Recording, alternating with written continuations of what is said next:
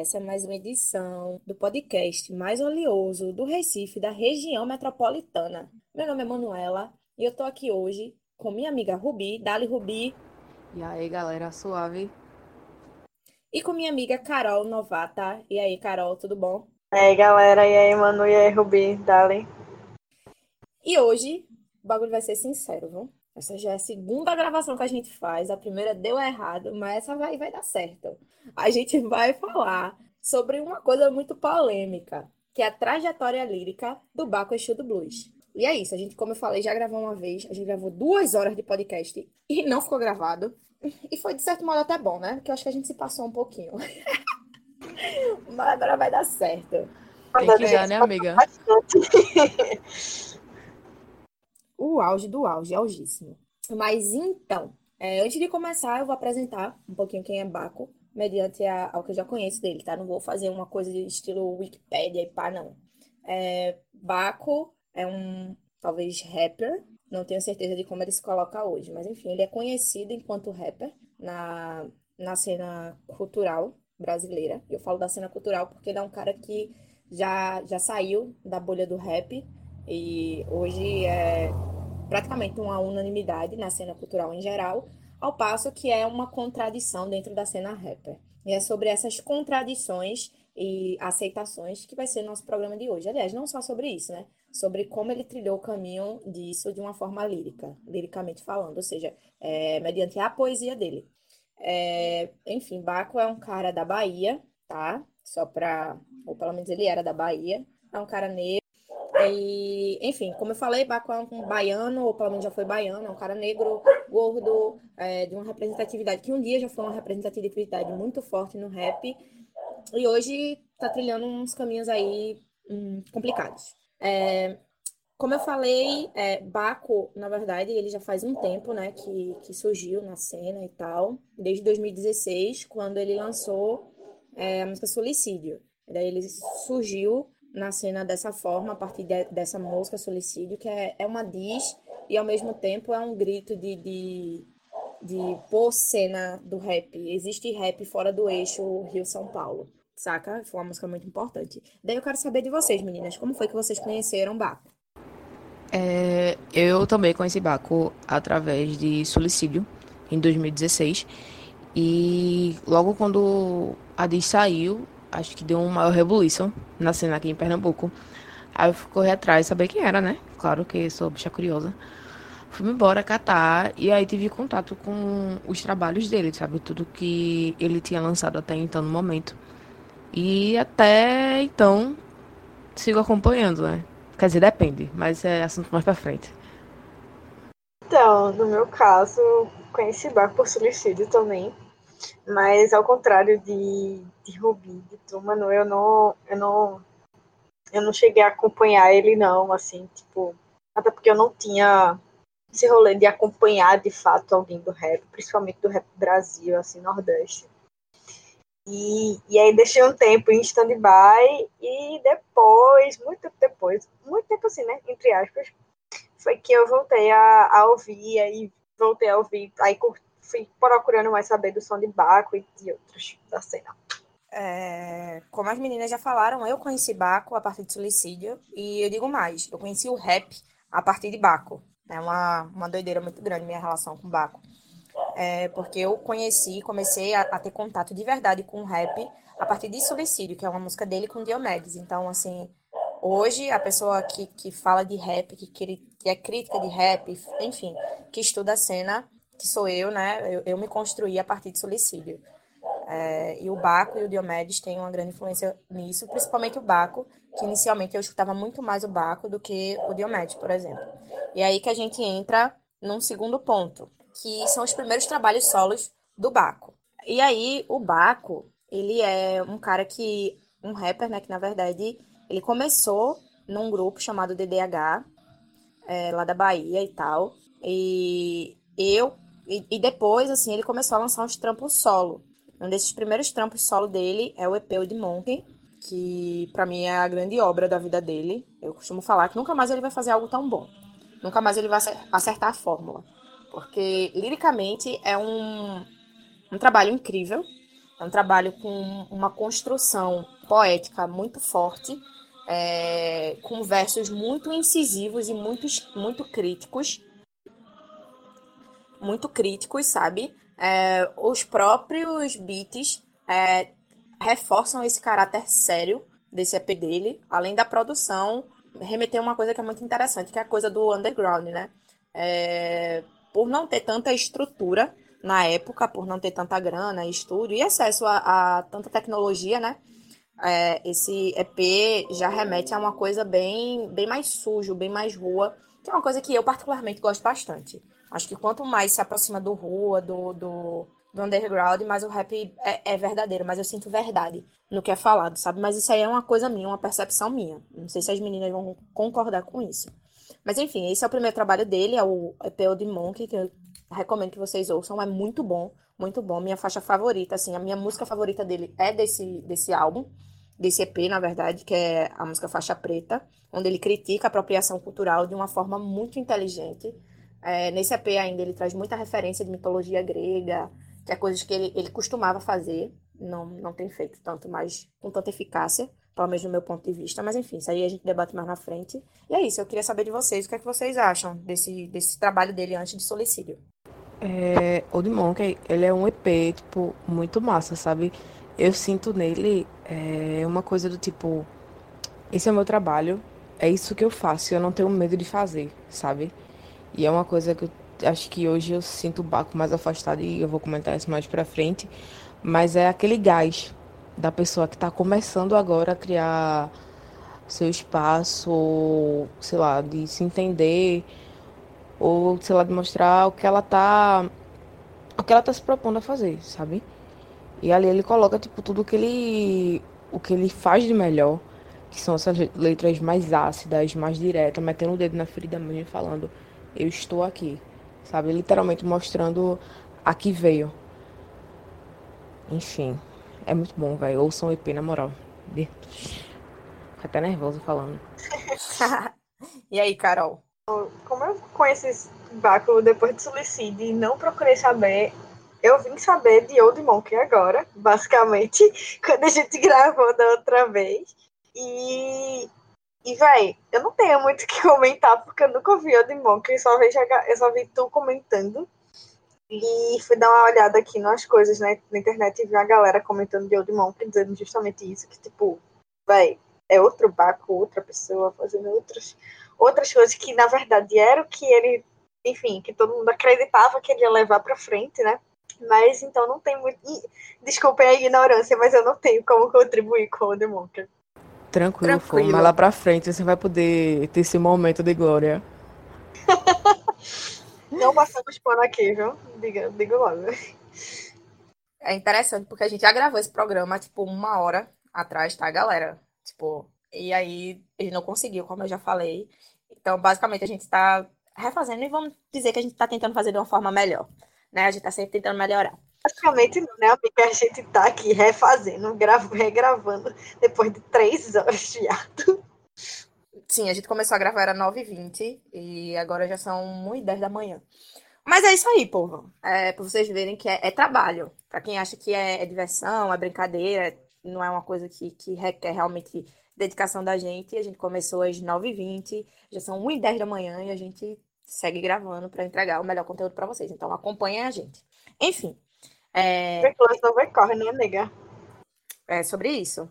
E daí a gente vem para Solicídio, né? É uma co colaboração dele, um feat dele com o Diomedes Chinás, que é daqui de Pernambuco, com produção de Mazili, que também é daqui de Pernambuco. Os beats é, já trazem bastante referência da música baiana, do pagode baiano, principalmente, dos tambores do Olodum, saca? Ele, ele traz bastante essa referência estética no, no instrumental. E aí as letras do, de Solicite são muito ácidas, é, como eu falei no começo, é um grito, realmente, um pedido de espaço para que as pessoas do eixo vissem que existe rap aqui na parte de cima do mapa, tá ligado? Que a galera daqui sabe fazer rap, a galera daqui sabe ser boa, e o negócio incomodou. O suicídio incomodou pra caralho. Incomodou por citar nomes, incomodou por não compreenderem é, a mensagem da coisa, incomodou também porque Baco foi trouxe algumas linhas problemáticas, né? Mas, no final das contas, suicídio é um marco histórico. Eu considero um marco histórico. Inclusive, se, se eu realmente for começar a estudar isso é, dentro da, da academia, é, começar realmente a estudar o rap, eu, eu quero colocar suicídio como um marco histórico no rap, porque para mim é um marco histórico. É um momento em que muita coisa nova aconteceu no rap. O rap que a gente compreende hoje, o rap que tem no mainstream hoje, é, boa parte surgiu a partir de suicídio, surgiu depois de suicídio. Foi de uma galera que conseguiu espaço graças a suicídio, graças às inquietações trazidas por suicídio. E, enfim, para mim é um marco histórico. E foi onde eu conheci ele e tal. E, porra, o cara foi brabo. O cara sem papas na língua, sem medo de nada e conquistou o espaço dele, começou a trilhar o caminho dele a partir daí, né? Porque até então ele era um desconhecido. Eu lembro que a primeira vez que eu escutei o Old Monkey, eu acho que não tinha nem 5 mil visualizações cada música, saca? Hoje, acredito que já passou de um milhão, mas não é, assim, as músicas mais ouvidas dele, obviamente. Mas aí a gente vai falar mais à frente. E eu quero que vocês falem um pouco sobre a percepção de vocês sobre suicídio tu falou em suicídio e a gente, e a gente já tinha comentado também que, tipo, essa galera dessa geração de agora tem essas referências, né, velho? Tipo, de Baco, principalmente nordestina, Barco, Baco, é... o outro que eu esqueci o nome, que tá com ele também, suicídio, porra, toda vez eu esqueço o nome dele. Diomedes. Desculpa, gente. É, Diomedes. Então, assim, tem uma galera, não é mais aquela coisa que a geração da gente via, que é tipo só vinha de fora, algumas, uma outra referência, tipo de Rio, São Paulo e cadê a galera do Nordeste? Agora, vocês são muito privilegiados de, de ter essa geração aí do, do Nordeste, mas comentando de suicídio, vai, eu não preciso nem dizer muita coisa, porque Manu já disse tudo sobre suicídio, sabe? É, é outro rolê, suicídio é como se fosse a virada da chave para o rap brasileiro, sabe? assim, em vários sentidos, em várias coisas, até porque, enfim, tá a galera bem, bem old school da época, que é tipo de outra geração, tipo Black Alien, Mano Brown, MV Bill, que fazia um rolê assim diferente, mas faltava aquela virada de chave, sabe, no rap pra, pra, gente, pra gente ver outras coisas. Eu acho que, que Solicídio traz isso. Mas enfim, manda aí, Rubi. Bota fé, velho. Tipo, Solicídio é aquele grito do tipo, nós estamos aqui, nós existimos, saca? Porque eu, por exemplo, minhas referências para rap antes de de Suicídio sair, era minha referência, na verdade, era Racionais, sabe? E por mais que seja um grupo de grande importância, tem uma relevância do caralho dentro de periferia e tal, isso não, tem como negar, mas faz parte do eixo, sabe? sabe? E aí você conseguir ver duas pessoas que na época eu não conhecia, não fazia ideia de quem eram. Chegam, dão uma lapada nessa, tipo, no chutão logo na porta. Ei, eu tô aqui, prestem atenção, tá ligado? Não existem só vocês, tem a gente também, sabe? Então isso é maravilhoso. Claro que tem suas problemáticas, é óbvio. Tem muita coisa em suicídio que hoje eu olho e fico, hum, temos um problema grande, mas como o Mano falou, tipo, é um divisor, sabe? Um marco importantíssimo para a gente entender e poder analisar de uma forma mais clara o cenário de rap que a gente tem hoje, por exemplo.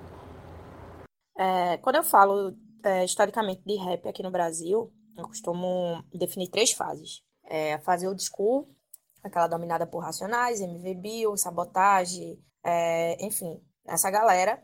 A gente tem eu costumo, eu costumo falar, tá? Isso daí eu ainda não sou acadêmica, enfim, só sou uma jornalista metida. Ah, metida a estudiosa de rap, mas enfim. Eu costumo falar que também existe uma fase de transição, que é aquela fase é, que começa com Emicida, né?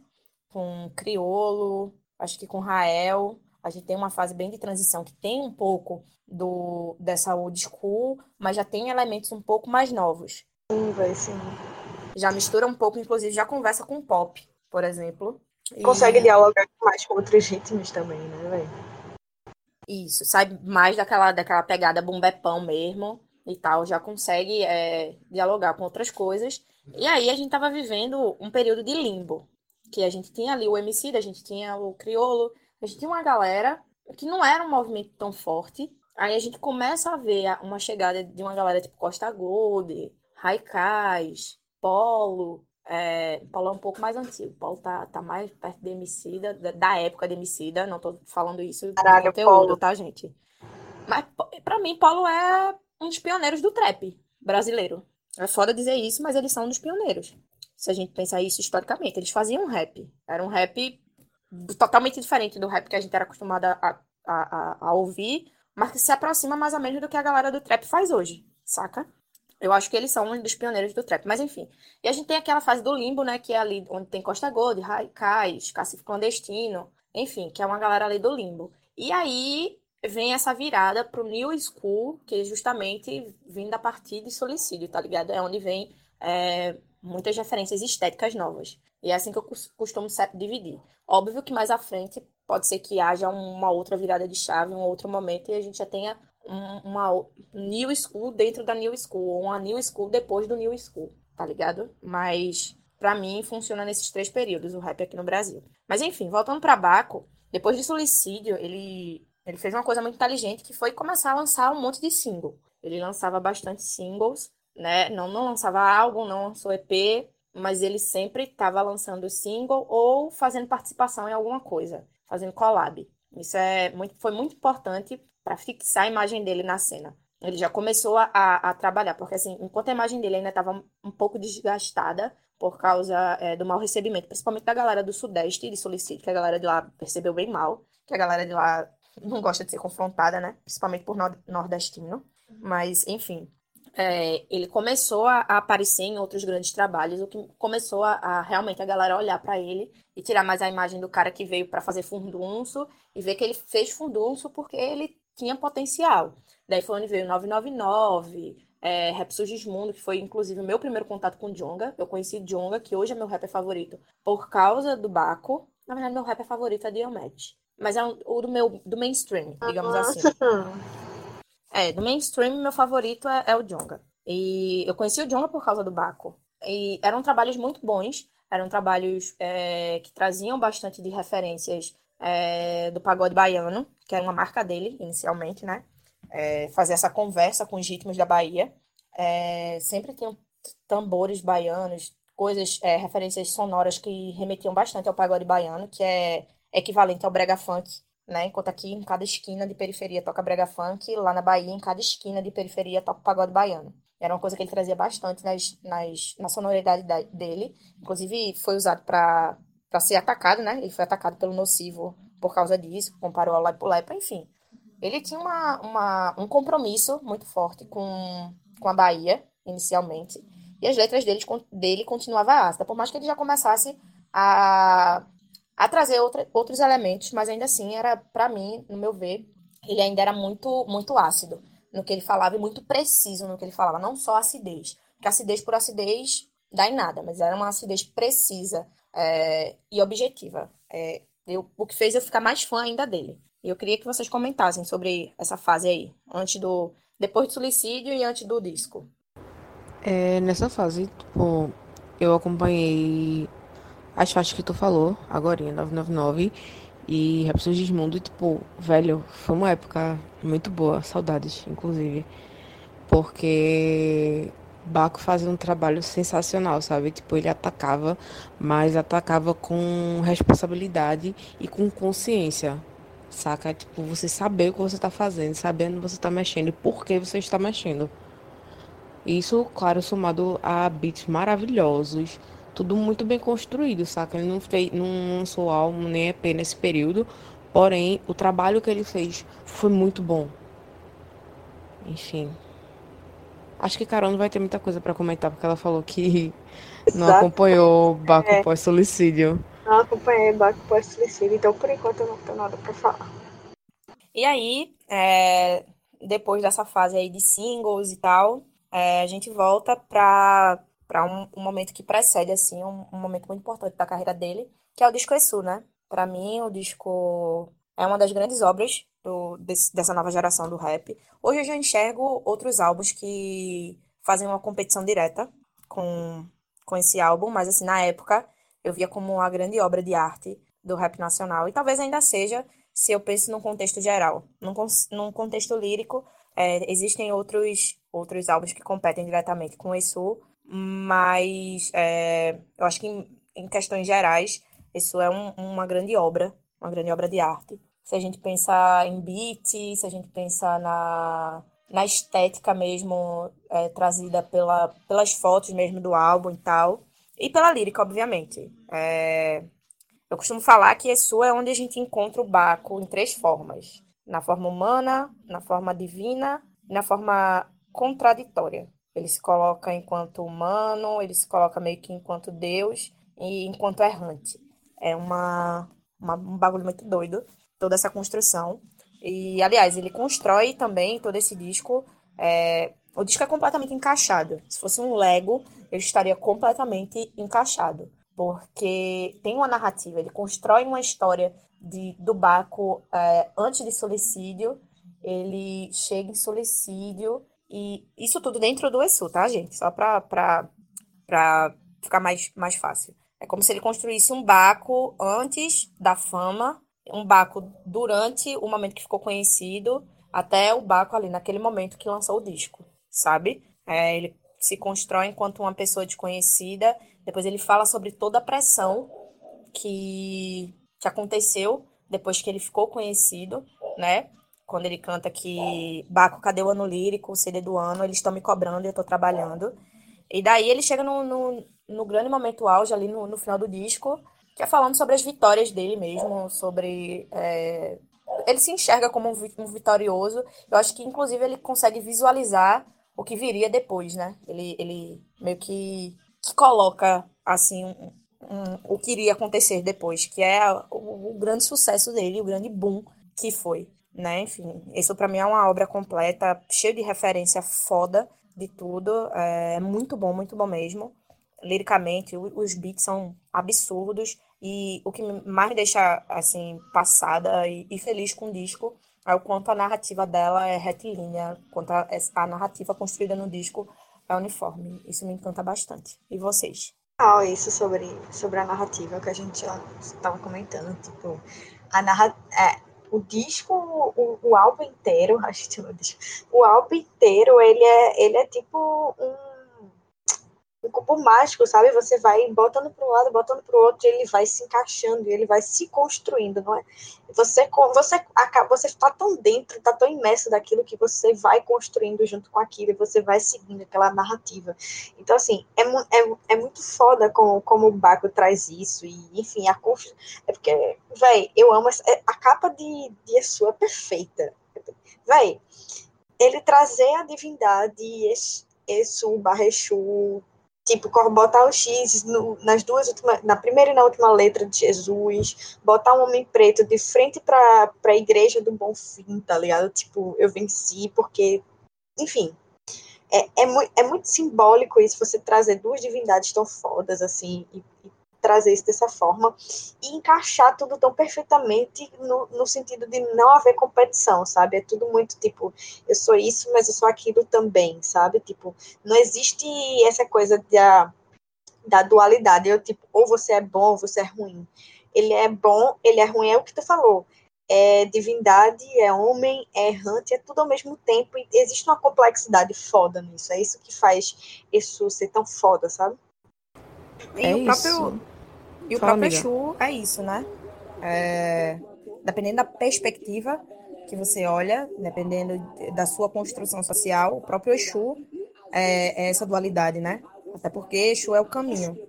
É ele que abre Exatamente. o caminho. Ele está ali no, no meio do caminho.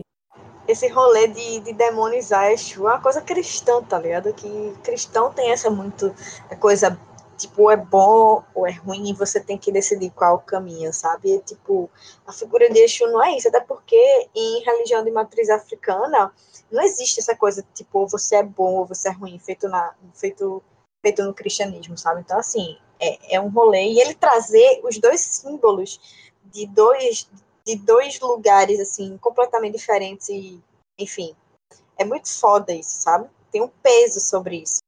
Com certeza, filha. Já ia falar agora. Mas nem todo cristão, mas deixa eu passar, é mal, com, conversa para outro dia. É, para outra pauta. É outro fuzuê. Mas se tem uma, uma palavra que eu tenho para definir Exu, é coerente, sabe? E, tipo, é muito difícil você achar um álbum que ele seja totalmente coerente no rap, tipo, principalmente na atualidade, que você consiga construir uma narrativa e ela se sustente ao longo do álbum, sabe? Tipo, o Baco É consegue fazer verdade, isso. Né? É isso, velho. Sabe, tipo, ele começa de um jeito e ele sustenta as ideias, as quais ele levanta ao longo do álbum. Isso é uma coisa maravilhosa. Além de trazer as vivências do Baco, e tipo, vão vivências de tipo de vida, talvez relacionamentos, tal, não sei o quê, e também as referências dele, tipo de literatura, de fotografia, de cinema, sabe, tipo, é uma construção muito, muito foda. Nesse momento, eu coloquei, inclusive, faixa preta aqui para me inspirar, tá? Tô... Estamos gravando ao som de faixa preta. Eu até tava vendo que, que a mãe dele, algumas entrevistas, ele diz que boa parte dessas referências que ele tem é da, irmã, é da mãe dele, né? Que é professora de literatura. E é, é muito foda, tipo, ter uma pessoa no seu núcleo familiar que lhe traz todas essas referências que nem todo mundo tem acesso. E, assim, as pessoas acabarem tendo acesso através dele, através da figura dele, procurar saber essas referências, isso é muito foda também, sabe? É, é, é muito incrível. Bote fé, velho, tipo, você conseguir fazer isso e da forma como ele faz, porque não é tipo, não é, não é simplesmente fazer, mas é a forma de fazer, sabe? Ele tem uma faixa chamada Capitães da Areia, e tipo, quem não conhece vai procurar aí, tá? Mas isso é referência ao quê? Aí joga na internet, aí descobre que é um, é, o nome da música é um título de um livro. E aí vai querer saber sobre o que fala esse livro, sabe? É você instigar as pessoas a consumir cultura, mas de outras formas também, sabe? Dar a janela e a possibilidade para a galera alcançar é, algo que até então, falando de periferia, nos é negado, sabe? Que é o conhecimento. E tem um outro ponto dentro disso que vocês colocaram, né? Ele dá essa possibilidade de você é, entender o conceito da coisa, mas ainda assim a coisa por si só ela já é autossuficiente, tá ligado? Sim, você total. não precisa pesquisar sobre Capitães do Mato para entender. Capitães de Areia, aliás. Pra, eu já tô pensando em outra coisa aqui, minha gente. Enfim, para entender a. É, vocês se ligaram, né? Enfim. É, para é, você não precisa ter esse conceito para entender a obra, porque a obra em si ela já é autossuficiente. Você busca, se você realmente quiser buscar esse conhecimento, tá ligado? Mas a obra por si só, ela já é completa, ela já tem um, um sentido em si só. Isso é muito importante. As referências que ele traz, você pode pesquisar e pode ter conhecimento prévio, mas mesmo se você não tiver conhecimento prévio nenhum, você vai entender o que ele está querendo dizer.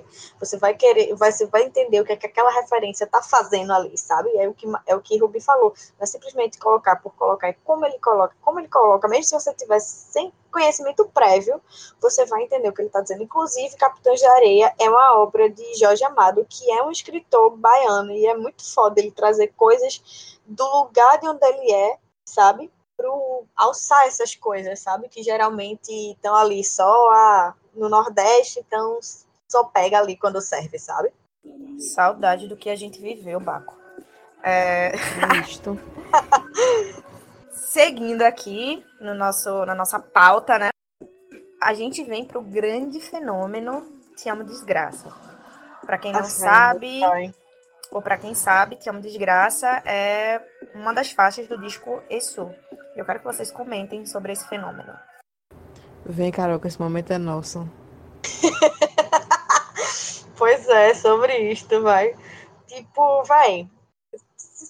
Obviamente, assim, é, fica muito claro como o Te Amo Desgraça é, das faixas é a, faca, é, a, é a faixa mais fraca do álbum. É a faixa que tá ali, porque, enfim, não sei por que tá ali na real, eu não sei por que tá ali.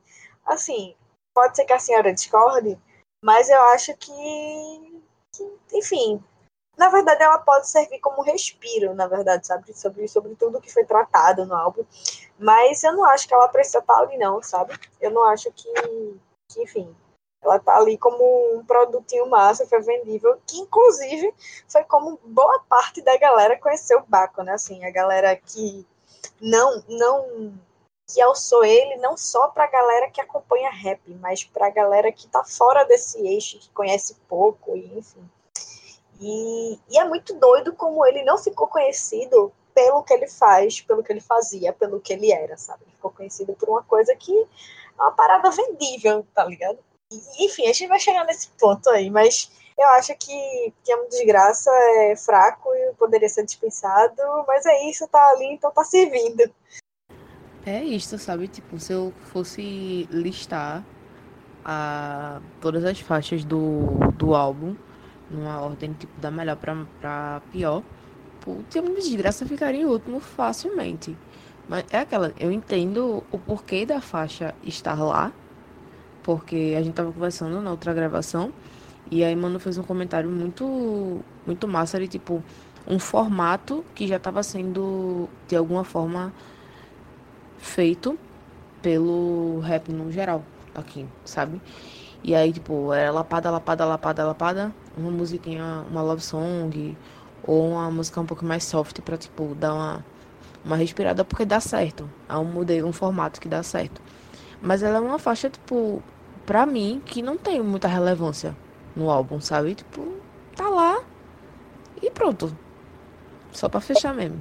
Eu tava, eu tava só, só, um, só um adendo aqui rapidinho. Eu tava lembrando que pode ser o formato da jornada do herói. Não sei se vocês já ouviram falar sobre isso.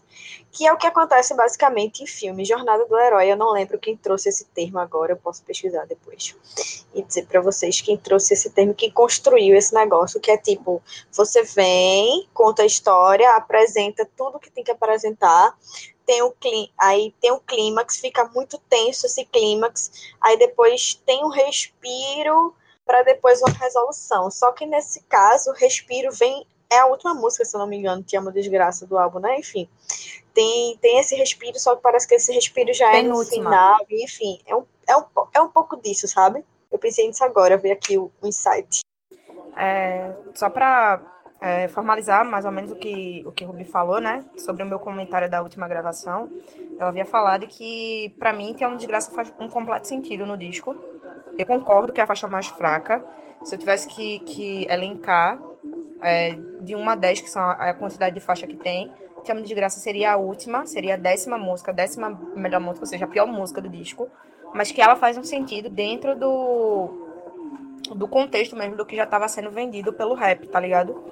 Tipo, o rap já estava fazendo esse, essa, essa coisa, esse formato de tipo, ter vários, várias coisas críticas, várias faixas críticas, uma faixa de romance. Por quê? É, tem, tem duas formas de pensar isso. A favela não é só dor. É uma, inclusive uma música que, que tem no, no EP de Diomedes que eu gosto muito. Nem tudo é só dor, é um feat dele com Luiz Lins. E é isso. Nem tudo é só dor, tá ligado? Nem tudo é só sofrimento. Nem tudo é só crítica. Nem tudo é só cobrança. Existe também o amor. O amor deixa a vida mais leve. O amor faz, em alguns momentos, em algumas situações, vamos deixar isso claro, que o amor é, deixa as dores menos dolorosas quando o amor não é a causa dessa dor, tá, gente? Só para deixar claro. Mas, enfim, no, modo geral, o amor vem para quebrar o peso da vida, tá ligado? A vida é pesada por si só, principalmente a vida do negro, a vida do pobre, do periférico. É, e o amor vem para melhorar, né? As coisas. É um momento de, de felicidade, de paz das pessoas. É, a gente pode pensar desse modo, a disposição do Te Amo Desgraça no, no disco. E tem um lance também que já, tava, já tinha esse formato, né? Ter várias lapadas e uma música romântica. E dá certo, por quê? Porque essa música romântica, é, a, a galera mesmo que curte rap, todo mundo gosta de crítica, todo mundo gosta de, de, de, de criticar, de cobrar e tal. Mas a gente também gosta de amar, a gente também tem o nosso momento de bad, tá ligado? E tem uma coisa muito estereotipada, né? É, mulher é, é um estereótipo, entenda o que eu tô falando, não tô dizendo que eu concordo com isso, mas tem uma coisa muito estereotipada. Tipo, a mulher, ela vai mais para ouvir a love song. Então, pra gente, como é que a gente faz a mulher começar a consumir rap? A gente bota uma música romântica. A música romântica vai aproximar ela do ritmo, tá ligado? É, é a coisa pro, pro favelado, por exemplo, que gosta de ouvir rap, tá lá ouvindo a lapada e a boizinha dele chega e ele vai ouvir aquela musiquinha de amor, é a legendinha da foto, de, de casal, saca? Tem tudo isso. Tem um lance, tem um lance estético, tem um lance de conceito e tem um lance de venda também na disposição de Te Amo Desgraça. E veio o fenômeno Te Amo Desgraça, que o disco é perfeito, a gente fez todos esses, esses elogios a Ishu, a Isu, no caso, e tudo isso foi ofuscado por uma única faixa, Te Amo Desgraça. É foda, né? A praga de Te Amo, desgraça. Ah, achei aqui, só te interrompendo, Manu. Quem, quem trouxe esse conceito de jornada do herói foi Joseph Campbell. Joseph Campbell, que é um antropólogo, mas enfim, só voltando. Vai, Manu. Enfim, daí a gente vem com, com essa coisa do, do Te Amo Desgraça, né? Que estourou o cara. O cara ficou estouradíssimo no Brasil inteiro. Eu acho que Te Amo Desgraça estava tocando em tudo quanto era rádio. Tava tocando em tudo quanto era lugar. Começaram as brancas de ukelele fazendo cover. o que fazia viralizar ainda mais. A gente tem que falar sobre isso. Foi uma coisa que a gente não falou na primeira, na primeira gravação. Tem que falar sobre as Wannabe também. E né? é importante é a gente falar. Exatamente. Tipo, tem as brancas de ukelele fazendo cover de um monte de música, tá ligado? E isso viraliza. Isso faz. Isso atinge outro público, fura a bolha do rap, faz chegar em outros públicos, e esses outros públicos vão procurar música original, tá ligado? E viralizou. Chama desgraça, simple, simplesmente viralizou. Chegou um momento que eu abria é, story do Instagram, eu abria o Instagram, abria o Twitter. Era só Te Amo Desgraça. Inclusive eu mesma ficava postando Te Amo Desgraça, não vou mentir. Porque eu tava apaixonadinha e ia lá e postava, dizia Te Amo Desgraça. Eu lembro que a última vez que alguém disse que me amava, Douglas, se você estiver ouvindo isso, Nossa! é você. Ele falou pra mim assim: Te amo, desgraça. Enfim, e, não, enfim, pode entrar. Isso, inclusive, foi ano passado, tá? Já foi um tempão depois, depois de eu nem estar tá ouvindo mais barco. Mas, enfim. É, e rola isso, ainda rola de muita gente falar pela primeira vez o, o te amo pro, pra boyzinha ou pro boyzinho dessa forma, tá ligado? Fica até mais leve, fica menos tenso você falar isso. Enfim, estourou, né? Viralizou. E aí é onde a gente entra com a entrada de Baco nos maiores festivais do Brasil. A obra completa dele influenciou, influenciou, mas a viralizada de Te Amo Desgraça foi de suma importância. Eu quero que vocês façam um comentário sobre isso. Complicado, vem, Rubis.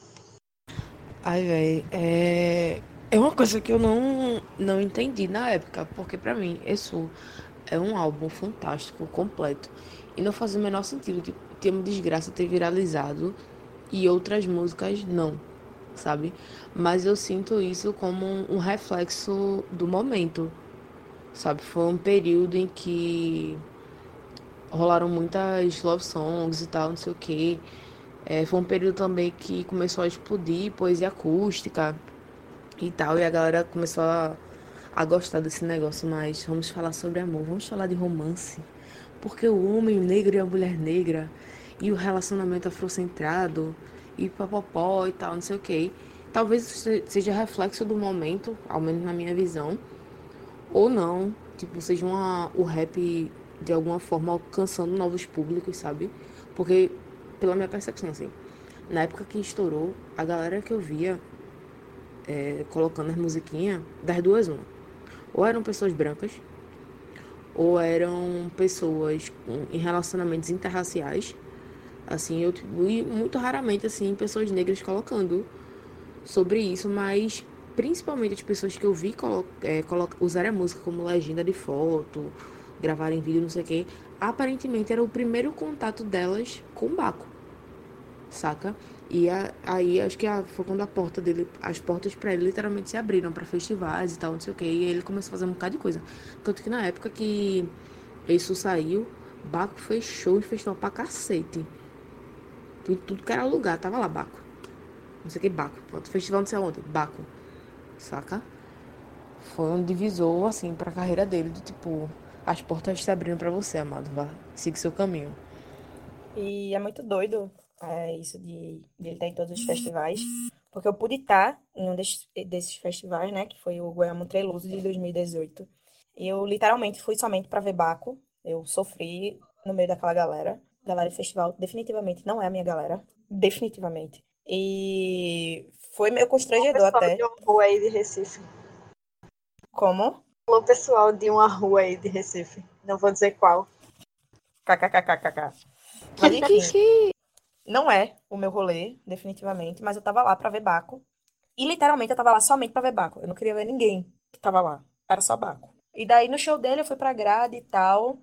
E eu cantei absolutamente todas as músicas. Tipo, tinha uma galera, um, uns grupos assim isolados que sabiam cantar algumas outras músicas, é, mais músicas do álbum Isso. Tinha um grupo menor que ainda cantava as músicas dele é, desse período entre Suicídio e isso, né? Tipo, 999, o culto e tal. Tinha uma galera que cantava assim. Mas aí, tipo, um momento que, inclusive, quando eu, eu tô com a galera que tava comigo, e a gente sempre comenta, foi o momento que ele cantou Faixa Preta. Faixa Preta, como eu falei, é uma faixa do primeiro EP dele, o Old Monk. Ninguém sabia cantar. Ele sentou no palco, ele tava já sem voz e tal. Esse show foi péssimo, inclusive, que ele quase não cantou, enfim.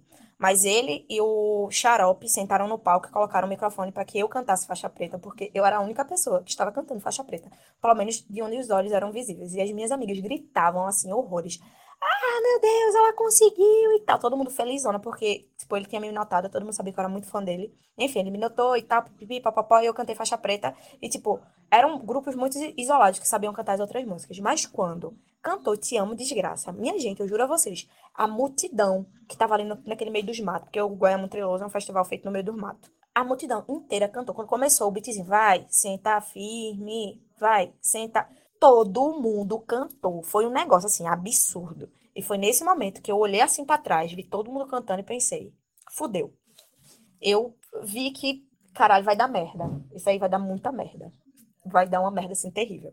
E é isso. Mas é importante é, ele ter entrado nesse circuito de festival, porque é o que realmente faz ganhar dinheiro. Eu lembro que na última gravação até pontuei isso, que é muito doido se a gente pensa em só ficar cantando pra galera do rap, porque a galera do rap, nos modos gerais, é uma galera lisa. É uma galera mais sem grana, tá ligado? É muito diferente a grana que você vai obter cantando só pra galera do rap quando você começa a cantar em festival. Mas é o que é que você faz é, para conseguir cantar em festival, tá ligado? Porque o Jonga, por exemplo, ele não, não abriu mão da acidez dele, nem, nem se rendeu ao Love Song pra estar tá nos festivais. Ainda assim, ele tá em todos os festivais.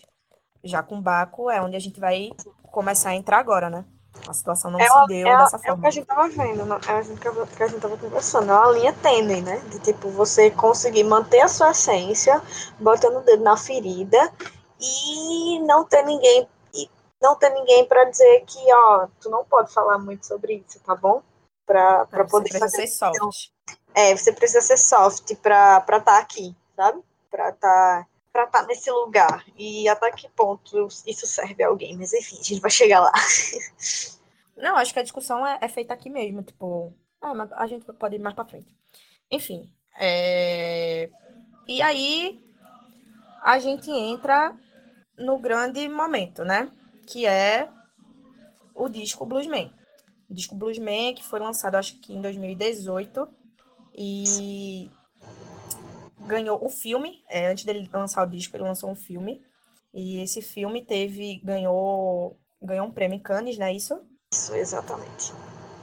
E isso é muito importante. É importante a gente falar da importância desse prêmio dele, né, lá em Cannes, porque é um homem negro brasileiro. É, um homem negro brasileiro que veio do Nordeste, ganhando um prêmio na frente de nomes como Jay-Z e Beyoncé, tá ligado?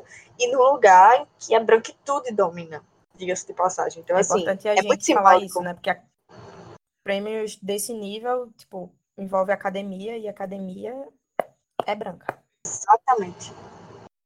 É importante a gente falar. Eu costumo falar, inclusive, que o, o filme é incrível, o filme é muito bom. E é pelo filme, eu esperava muito mais do disco, na real.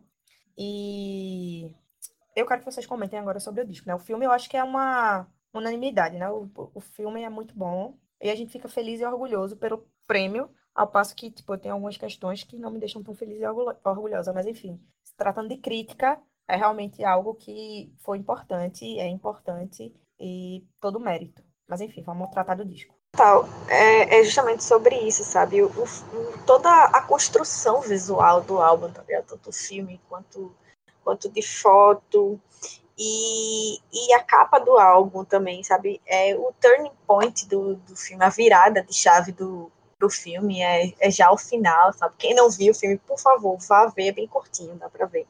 Mas eu vou, essa, essa altura do campeonato aqui não é mais spoiler, né? É mais um comentário mesmo. De da gente ver o personagem correndo e a primeira coisa que eu perguntei isso para várias pessoas e a primeira coisa que todo mundo pensou é que o personagem tá correndo da polícia, sabe? O personagem do filme tá correndo da polícia, mas ele não tá correndo da polícia, ele tá correndo porque ele tá atrasado, sabe? E é um cara negro, e aí a gente pensa que, tipo, porra, o estereótipo, sabe? enfim, e ele dá essa virada no filme, é muito sensacional. É, a construção visual do, do, do filme, é, do jeito como ele é filmado, a capa é incrível, trazer esse homem negro feito um bluesman mesmo, sabe? Tipo, com a guitarra nesse lugar, assim, lembrando os caras negros norte-americanos, enfim, de muitos anos atrás. É, é, muito sensacional. A parte, eu acho que a parte visual consegue superar a parte do áudio do, do bluesman. Mas, véi, eu, eu, eu, eu não vou mentir, eu gosto, eu gosto do bluesman, sabe? Obviamente não é o mesmo Baco. É um Baco que tá. que ele tá tipo sei lá, é esse, esse tom meio intimista dele, sabe? É um cara que, que acendeu e que ele, ao mesmo tempo, ele se sente só, sabe? E ele, sei, sei lá, é como, é como a gente já conversou da, da outra vez, sabe? Ele, ele traz algumas referências, ele traz algumas coisas que nem todo mundo vai ter esse acesso. E aí ele exclui isso, como tu já tinha falado da outra vez, mano, ele tem, ele traz esse tom de, de exclusão, porque enfim, nem todo mundo vai entender, é como se ele fizesse um álbum para pessoas que, que ascenderam e chegaram num lugar e tipo tá falando, tá dialogando com aquelas pessoas, isso é, isso é exclusivo. E isso não é bom, mas enfim, ele traz essas referências. Eu gosto muito de Minotauro de Borges e Preto e Prata, que são minhas minhas músicas preferidas. É, ele falar de girassóis de Van Gogh, feito a gente, feito a gente já falou da outra vez, é, girassóis de Van Gogh, e, e ele romantizar a figura de Van Gogh, ele romantizar várias coisas nesse álbum. E, principalmente a figura de Van Gogh, que é uma figura problemática, que é um, que é um, é um pintor, não lembro, eu acho que ele é alemão, se eu não me engano. E, e, e trazer essa romantização é, é problemático, sabe? Mas eu gosto muito da faixa introdutória, da faixa bluesman, sabe? Eu dele, dele, dele é como se ele dissesse eu tô dizendo para o que eu vim, mas eu não entreguei tudo, sabe? Tipo, eu não entreguei tudo que tudo que eu tinha para entregar, não sou mais aquela pessoa, mas ao mesmo tempo tô aqui fazendo o rolê acontecer, sabe?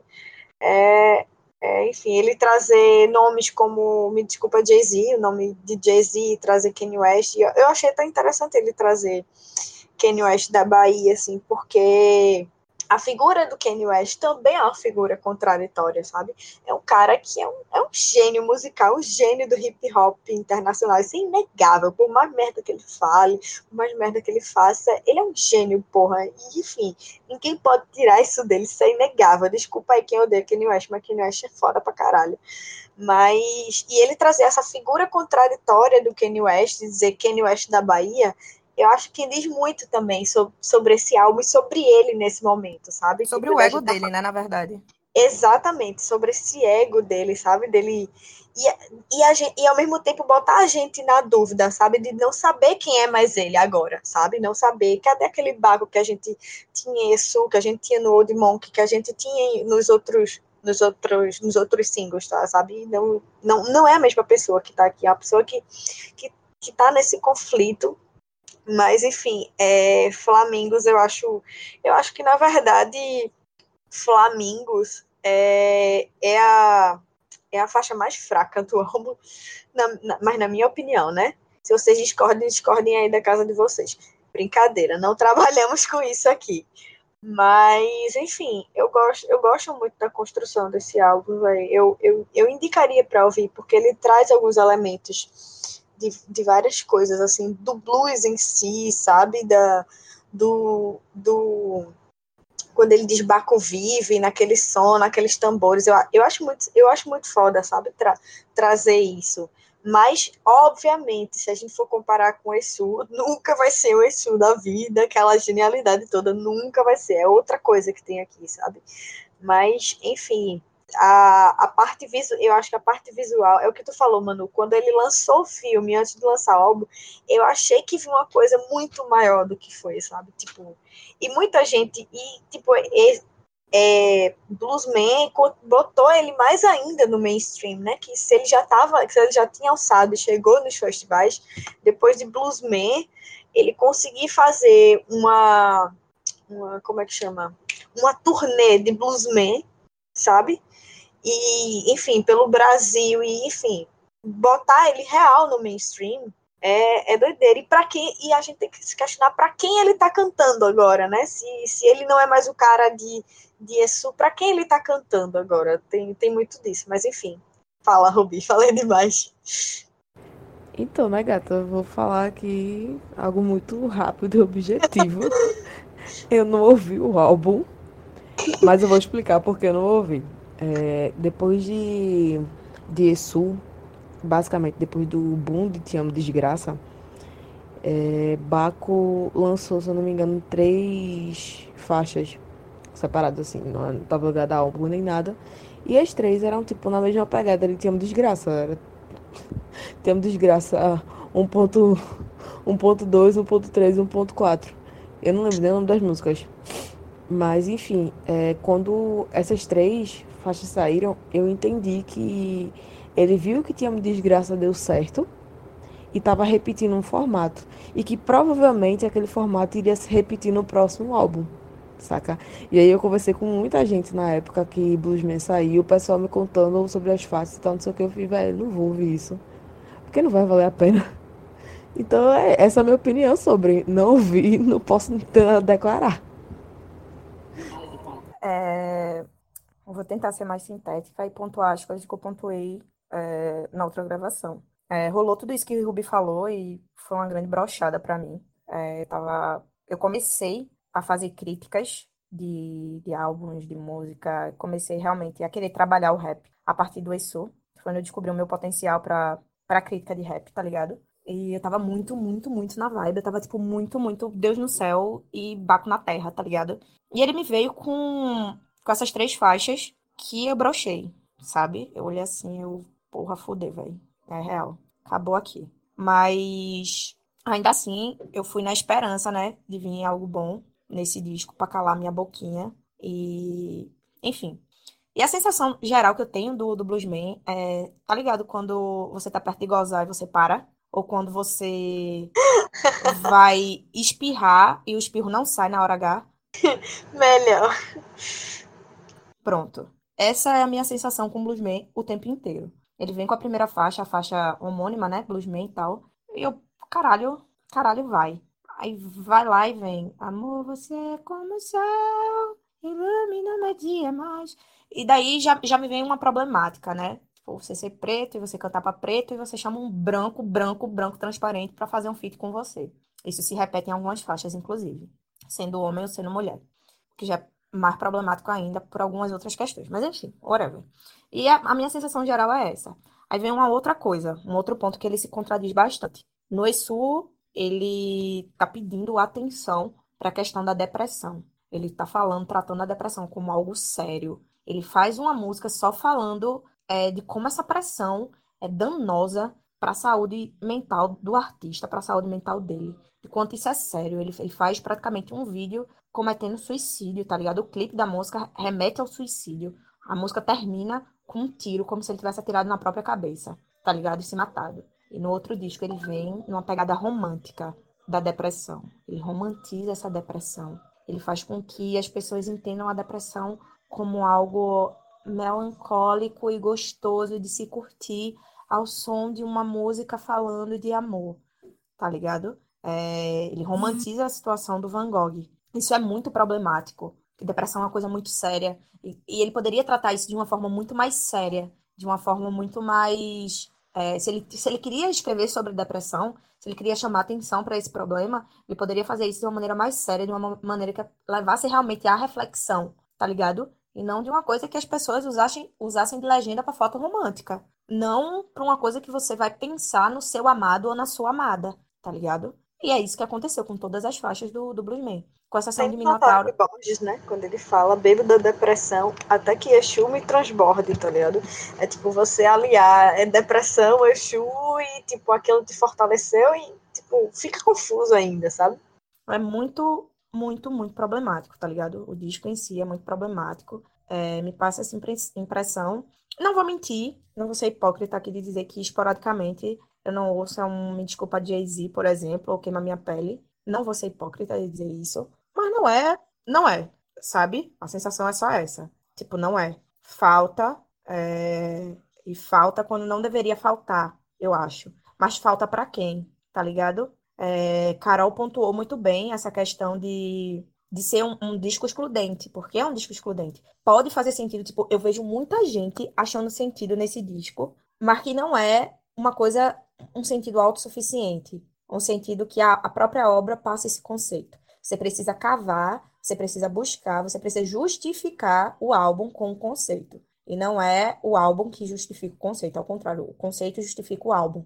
Isso eu não acho interessante, isso é completamente excludente. É, Carol falou que talvez ele tenha pensado em escrever um álbum para negros em ascensão social, mas essa ainda não é a maioria do país. Se a gente pensa em militância, se a gente pensa em militância negra, se a gente pensa em militância negra, para quem ele deveria falar é para justamente quem não tem acesso, tá ligado? Porque quem, se quem não tem acesso entende, quem tem acesso com certeza vai entender. E não o contrário, tá ligado? Isso é muito perigoso, isso é muito excludente e me passa uma outra sensação. Carol ainda foi boazinha de entender que talvez ele tenha escrito isso para negros em ascensão. Eu já penso que ele escreveu isso para agradar a galera do Te Amo Desgraça. Quem é a galera do Te Amo Desgraça? É a galera hipster, é a galera de faculdade, é uma galera que a maioria é branca, a maioria é classe média. A maioria não sabe do que é que ele está falando se não for pela melodia gostosinha. A maioria não, não vai entender o que ele falou, por exemplo, faixa preta. Faixa preta, eu tava olhando aqui, não tem nem um milhão de visualizações, bicho. Que é uma, é uma faixa que realmente faz uma crítica social, tá ligado? Então, é para quem que ele escreveu isso? É, qual o compromisso que ele tá seguindo? O rap é compromisso, tá ligado? No final do disco, ele já se coloca como. Ele não é mais rapper, né? É, morreu o rapper, morreu lá em Tumira, e agora ele é o bluesman. E ele volta agora a fazer. Ele volta agora a fazer rap, tá ligado? E outra ele coisa, ele, ele trazer o conceito de tipo, não sou mais rapper, sou bluesman. Ele ter criado a categoria e ele ter se intitulado a categoria, isso é egocêntrico, velho. Vamos, vamos, dar, vamos dar acesso a César aqui. Isso é egocêntrico, tá ligado?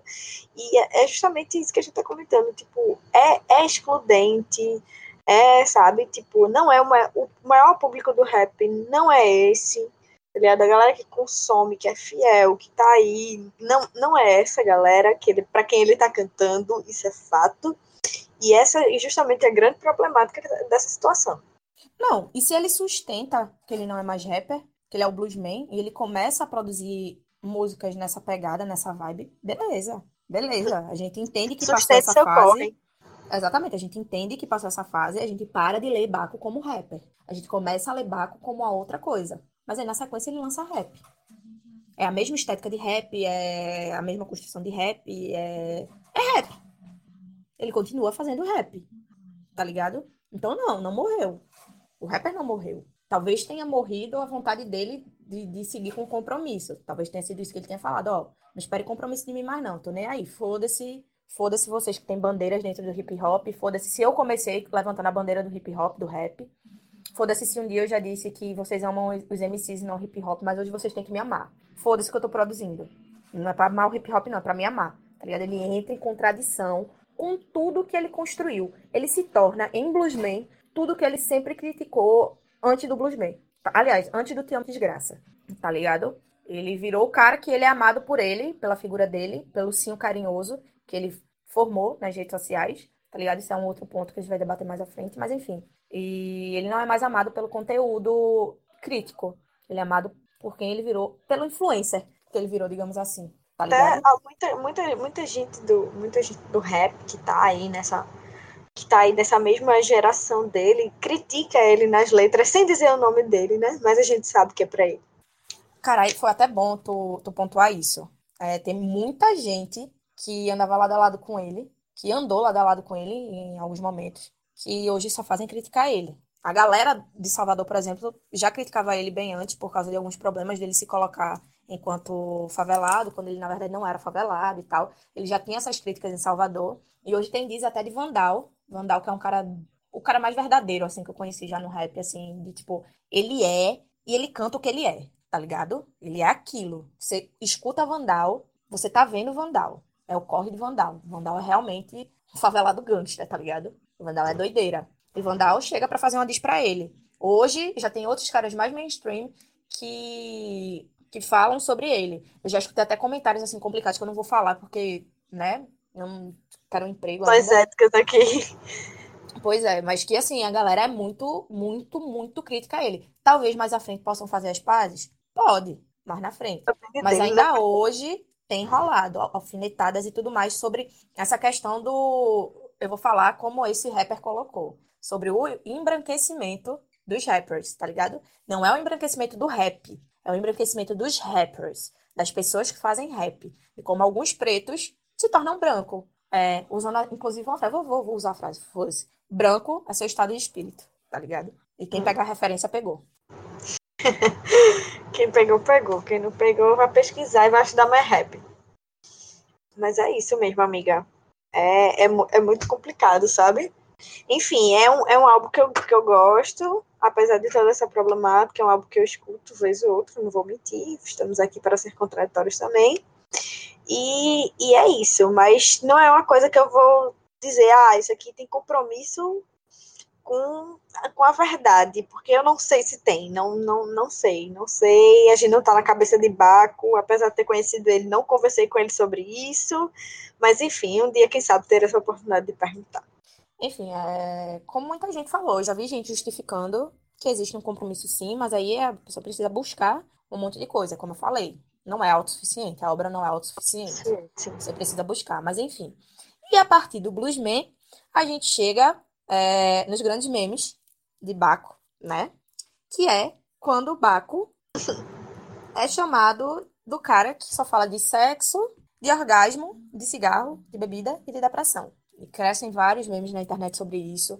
Crescem meme... tem, uma página, gostava mais do Baco quando ele era baiano, porque todo esse compromisso que ele tinha com a Bahia jogada no lixo, sabe? É... E aí viraliza, né? Todo mundo zoando. E aí, Baco? É... Já pode conversar ou tá fudendo? Tá ligado? Porque todo. Tudo, tudo, tudo, tudo, tudo dele passava por sexo de alguma forma. Todas as músicas Essa passavam por sexo, por gozar é de alguma forma.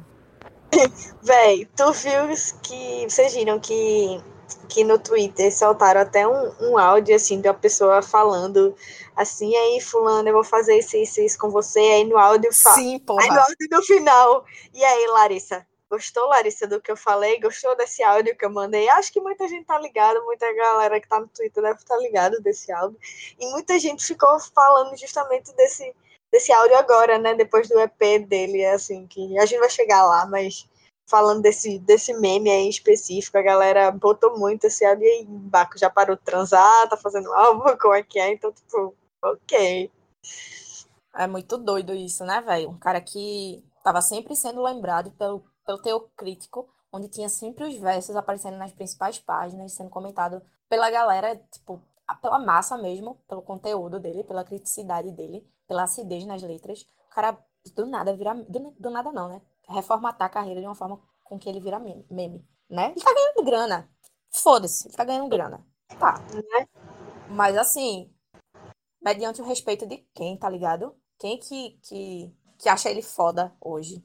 Quem, que, quem é essa galera que dá a grana pra ele, tá ligado? A quem ele tá deixando faltar? Cadê o comprometimento, tá ligado? Isso é muito doido. É, para mim, é, é, eu fico triste, ao passo que eu também faço esses memes com uma forma de, da minha frustração. Eu sou muito frustrada com isso, porque para mim, ele hoje era para ser o deus do rap, tá ligado? Real oficial. Ele era para ser o cara que é aclamado é, entre brancos, pretos, amarelos, verdes, azuis, alienígenas. Enfim, ele era para ser o cara que era para ser aclamado por todo mundo. E hoje ele virou o cara que é comentado é, em página de, de...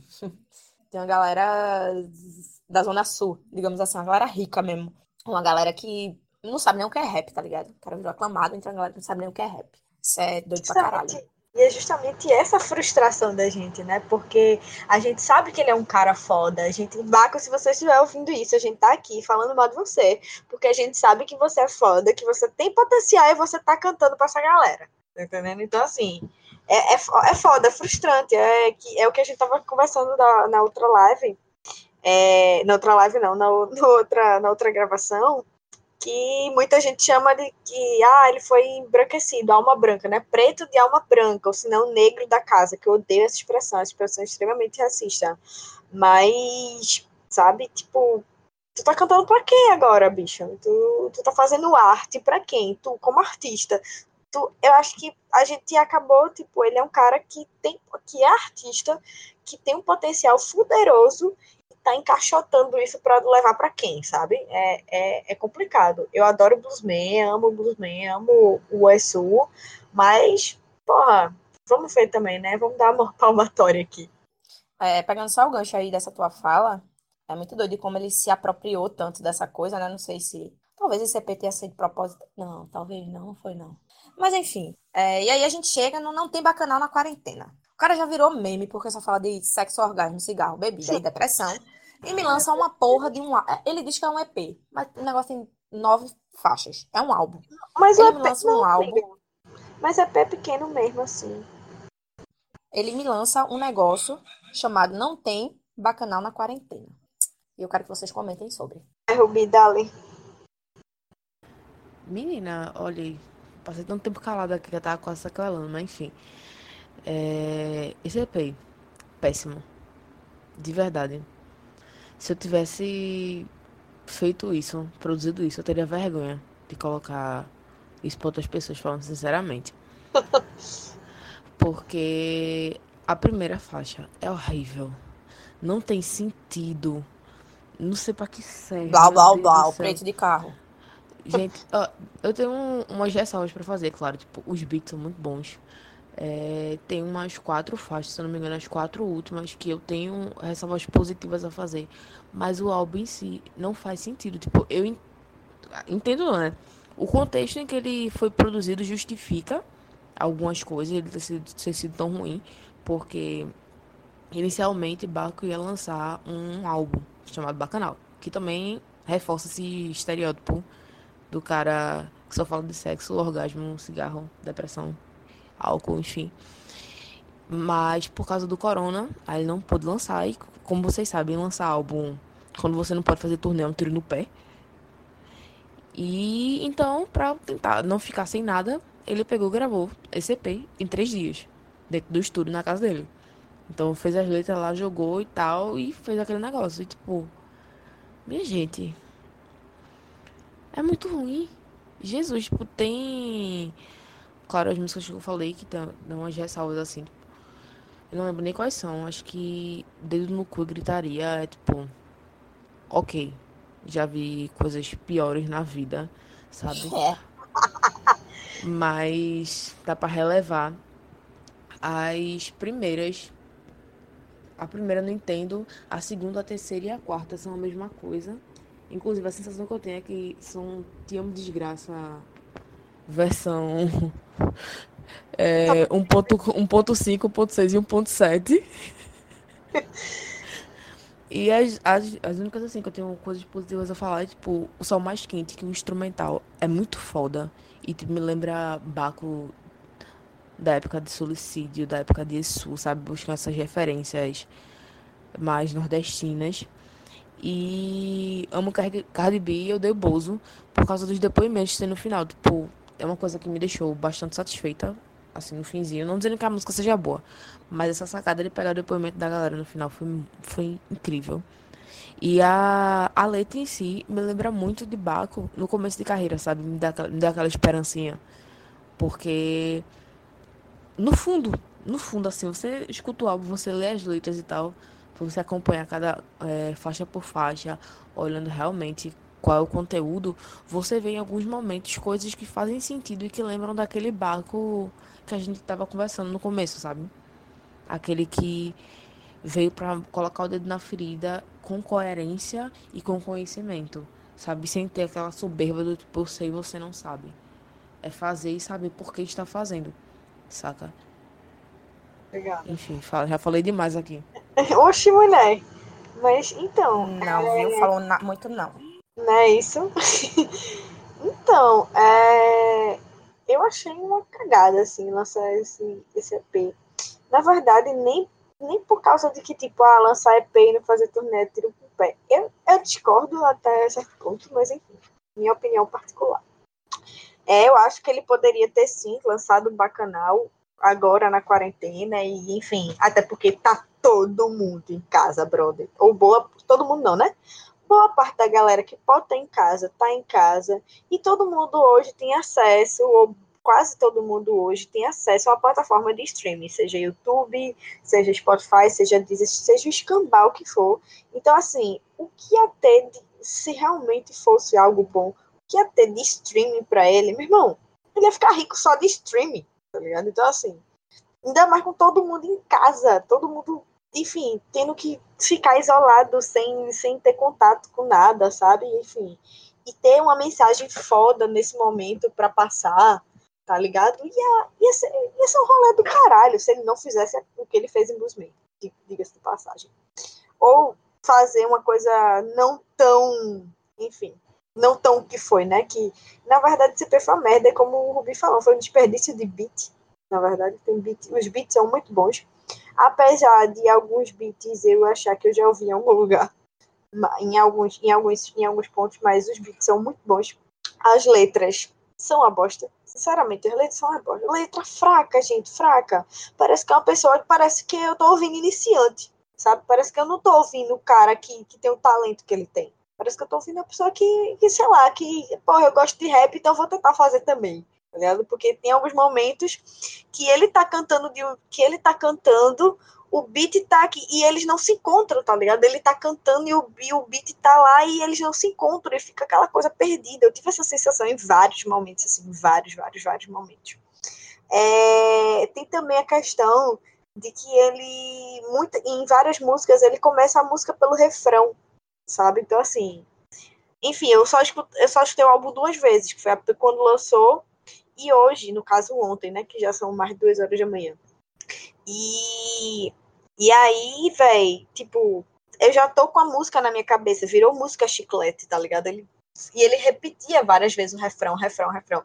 No início, no meio e no fim da música, sabe? Então, tipo, é música chiclete, é pra isso mesmo, não tá ali pra fazer arte, tá ligado? Não tá ali pra fazer rap, entendeu? Isso, isso, isso pra mim não é rap, mas tudo bem, vamos lá. E é, outra coisa que eu queria pontuar é que nos outros álbuns, as parcerias que ele fez foram muito boas, não só porque eram pessoas fodas, eram porque essas pessoas tiveram espaço para sobressair dentro das faixas, tá ligado? O que não aconteceu nesse álbum. Ele chama pessoas muito massa para esse álbum, sabe? Ele chama, ele chama Lelezinha, ele chama Maia, ele chama Aisha que canta com ele, que é backing vocal dele, que tava com ele o tempo todo na na, na turnê de Bluesman, que é uma mulher foda, que canta pra caralho, enfim. E, e aí ele não, ele não, ele é tipo, é como se ele dissesse, ó, faixa minha, tu vai cantar essa parte aqui, mas tipo, tu fica, tu bota tua voz no fundo, tá bom? E tu ganha só um pouquinho de espaço, sabe? É como se, sei lá, ele deixasse o ego sobressair. Não, não, não gostei disso. E é, enfim, acho que Tropa do. Ah, Tropa do Babu é muito hype, velho. É aquela coisa tipo, vou surfar no hype sabe? Tipo, não é, você vê que, véi, você vê que não é coisa que tipo que ele pegou e teorizou, pensou sobre aquilo e lançou uma coisa pensada, sabe? Foi uma coisa tipo, porra, é, tanto é que os versos são muito simples. Não tem, acho que não tem nem métrica direito, sei lá se da parte que me cabe falar sobre isso ou não me cabe, né? Que eu entendo bem menos do que Manu, mas enfim. É, então, assim, Jovem Preto Rico, pelo amor de Deus, minha gente, olha o nome dessas músicas. Jovem Preto Rico, acho que a menos ruim, na verdade, para mim, é Tudo Vai Dar Certo, assim, eu gostei da, da parte melódica, beats, enfim, acho que deu uma casada legal. Mas em termos de, de lírica, feito o Manu tá falando, gente, pelo amor de Deus, cadê Baco aqui? Fora que, assim, é, ele pegar a pessoa que construiu a capa do álbum fez uma referência a Notorious Big, né? Ao primeiro álbum de, de estúdio, se eu não me engano, de Notorious Big. E, velho, isso é muito prepotente.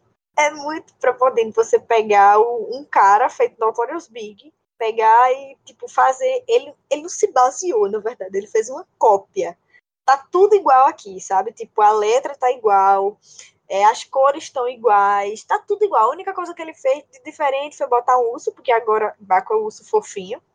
Botou a, o, o álcoolzinho em gel com a correntinha no pescoço a mascarinha, e é isso, tá ligado? Em vez de uma criança. No, no álbum original Notorious Big é, é, um, é, um, é uma criança bebê de Black Power, se eu não me engano.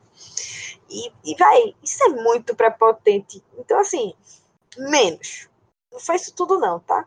Ao mesmo tempo, eu vi muita gente falando assim, porra, que algo foda do caralho, não sei o que, não sei o que.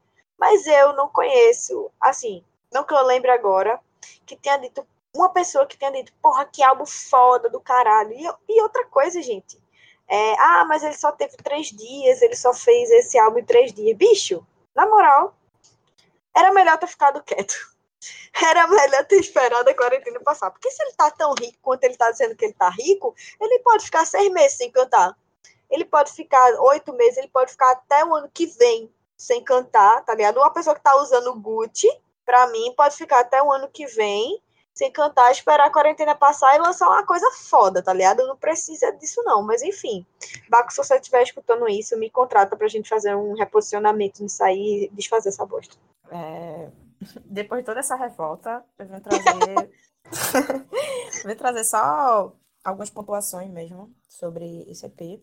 Primeiro que é como se ele tivesse realmente se apropriado dos memes, né? Que ele só fala de sexo, orgasmo, pipipi, popopó tá ligado? Ele tenta fazer isso de um trazer isso talvez de uma forma engraçada e quebrar isso dentro disso, mas ele Liga. reforça. Real, só, só uma coisa rapidinho, um adendo, tu, tu falou disso agora. É, ele reforça esse lado heterocis normativo do rap. Ele faz questão de mostrar, é como se ele fizesse questão de mostrar isso, sabe? Tipo, a gente precisa quebrar isso, porque tem pessoas que não são cis heteronormativas dentro do rap e que são foda, velho. Então, assim. Ou são hot urea. Sim, então, tipo, a gente precisa quebrar isso. É um lugar que tem espaço para mulher, tem espaço para para várias para todo mundo, tá ligado? Não precisa. Então, tipo, ele falar de sexo por um vi... e orgasmo por um viés heteronormativo e cis, véi, e reforçar isso, fazer questão de falar porque eu posso falar. Velho, então, volta 20 casas aí. Mas enfim, continua, desculpa te interromper. De boa. É... Deixa eu só relembrar o que eu tava falando, enfim. É, ele parece que se apropria mesmo desses memes e tal. Ele tenta fazer isso e, não sei, ele tenta trazer isso para ver se se hypa. Não, eu não sei qual foi a intenção dele de fazer isso, na real. É, pode ter várias, várias visões do que ele tentou fazer com isso e eu só vejo isso como algo muito triste. Um cara que, que já foi puta crítico do caralho. Um cara que já teve linhas ácidas e linhas precisas e que já falou de tanta coisa importante de tanta coisa necessária, chega e me solta um álbum com esse nome. Só o nome do, do álbum já é algo triste, tá ligado?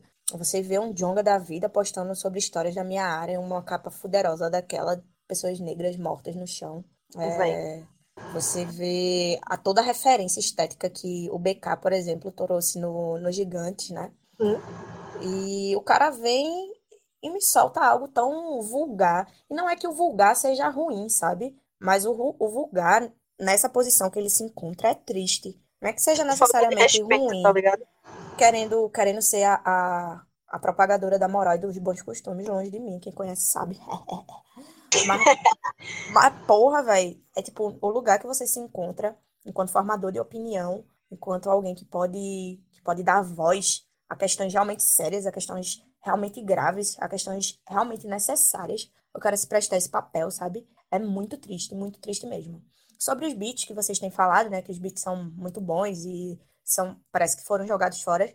Talvez, assim, pelo que eu, pelo que eu conheço já, assim, do, do rap e tal, muito, muita dessa galera famosa recebe todos os dias nos e-mails é beats, tá ligado? Essa galera tá sempre recebendo beats e tal. Então, esses beats já poderiam estar prontos, já poderiam estar ali à disposição dele. E ele já construiu, talvez, o álbum em cima desses beats, tá ligado? É, então, para mim, não é necessariamente um problema, tá? Estragou os beats, porque os beats são muito bons. Estragou, mas ali já estavam à disposição, que talvez nunca poderiam ser lançados e tal. Pelo menos foram lançados, né? Saíram da gaveta. Tá. E aí vem a parte que talvez eu passe um pouco de pano, mas que não é passando pano. Levanta o pé, todo mundo. Longe de mim. Mas enfim. É, eu realmente, a primeira vez que eu ouvi o disco, o disco é simplesmente intragável. Intragável na primeira audição. Com exceção da última faixa, a última faixa que é Cardi B, Bozo, alguma coisa assim. E é muito boa a faixa. É, me lembrou um pouco do que do que eu, eu me lembrava dele ali em Old Monkey, com faixa preta e tal. Eu acho que é uma música boa. Não é sensacional, mas me lembra o que ele já, já fez algum dia. Tá ligado? Entendo o que eu tô falando. Me lembra, me dá esperança de que talvez Baco ainda esteja ali. E o resto das letras eu comecei a ver hoje. Hoje eu comecei a focar nas letras. E eu fiz uma análise dessas letras e é muito doido o quanto ele é contraditório, velho. Parece que ele vive é, em uma briga interna. Parece que tem dois bacos ali dentro dele brigando para ver quem é que vai sair. Porque em todas as músicas, todas as músicas, as músicas são ruins, mas todas as músicas têm versos muito bons, versos muito precisos, tá ligado? Só que a questão é, ele lança essa crítica, ele lança esses versos foda e ele caga em cima do verso. Com o verso seguinte, com o refrão. O refrão de todas as músicas são muito ruins.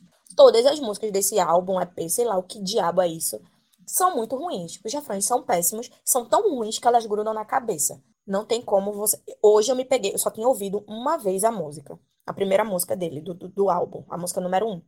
E quando tocou, eu tava cantando a música. Não sei como isso aconteceu. Realmente fica na cabeça da pessoa. É muito doido isso. Mas é ruim. Não é um, um, um, refrão que fica na sua cabeça de uma forma positiva, tá ligado? É uma coisa que fica pra ficar. Tipo, pra frente, pra frente, cintura, cabeça, tubirabiron. Não faz sentido. Fica na sua cabeça e tá lá na sua cabeça. Não vai sair da sua cabeça, tá ligado? E enfim, isso é muito triste. Mas, assim, é, me remete a que ele tá em uma briga interna, não sei. Talvez eu esteja viajando e teorizando demais sobre isso. Mas me lembra, me, me faz pensar que ele tem uma briga interna, porque a, ao passo que ele tem lampejos de sobriedade e de compromisso e de, de algo bom, ele vai lá e na mesma hora ele faz uma merda, tá ligado? Vem um verso bom e na sequência vem um verso muito, muito ruim. Muito, muito ruim mesmo. E é isso que, que, me, que me faz pensar nesse, nesse álbum. Talvez ele esteja vivendo um conflito interno para se encontrar, ele tenha se perdido no meio de tudo. Não sei, não sei. É muito ruim. Não ouçam, perda de tempo total. E isso me faz. Tudo isso que vocês levantaram, falando sobre Bluesman também, me faz ter uns, uns questionamentos, tá ligado? Tipo, eu queria de verdade você tá com um baco. Se um dia encontrar com esse macho ou se ele ouvir esse programa, se tu ouvir, tu me responde. Porque eu não sei realmente o que aconteceu. Eu tenho uma dúvida real se ele lançou isso aí viu que tinha uma desgraça de alguma forma fez um sucesso e tentou investir nesse formato ou se ele usou o rap como escada para conseguir chegar num hype e aí conseguir lançar o que ele o que ele realmente queria, saca? Porque tipo, ele deu uma virada de produção muito brusca, saca? Tipo, de um. Você lança Exu, aí você. Falando por mim, eu esperava que viesse outras coisas. Algo meio que aconteceu quando ele soltou suicídio e tal. Em que ele ficou soltando umas faixas, tipo, na mesma linha ou algo parecido. E aí ele começa a investir nas coisas. Tem uma desgraça, tem uma desgraça, tem uma desgraça, só que com outras versões e com outras letras. E aí vem Bluesman que eu fiquei tipo, o quê? O que é que tá acontecendo aqui? E depois vem esse álbum completamente louco, em que ele volta a ser o. tenta voltar a ser o rapper, mas tipo, tá naquela, naquele conflito aparentemente do que eu sou, quem eu posso ser, o que eu posso fazer na posição que eu estou, saca? Então eu não sei real o que aconteceu. Se ele nunca quis cantar rap, só cantou para conseguir espaço, ou se ele achou que o caminho dele era outro e que mudasse do nada, saca? Porque não faz sentido, velho pode ter sido também que esse negócio de você ser um cara que não tem tanta grana, apesar de ter sido um cara de classe média e tal, mas um cara que não tem tanta grana e faz um sucesso, e aí você vê muito dinheiro entrando, muito caixa entrando. Pra quem não, pra quem não sustenta, bicho, deslumbra. E aí, até que ponto, sabe? Ele pode estar deslumbrado também. Tem essa questão também, tava aqui pensando, sabe? Me lembra um pouco, isso que tu falou me lembra um pouco o lance de jogador de futebol, tá ligado? É, tem uma ascensão social absurda que perde completamente os eixos da vida e começa a fazer merda em cima de merda, em cima de merda, em cima de merda. E é inclusive uma galera que a gente costuma não cobrar tanto é, posicionamento crítico, só que aí é onde diverge, né? Porque Baco cre é, cresceu na carreira dele com um pensamento crítico, né? Não é tipo jogador de futebol que, que não tem a ver com, com estudo, não cresceu por causa de estudo, né? Cresceu por causa de, de, de um, de um esporte. Mas assim, me, me remete um pouco essa, essa ascensão social a isso. Mas enfim, lombras e lombras e lombras. É muito triste é, o que eu vejo em Não Tem Bacanal na quarentena.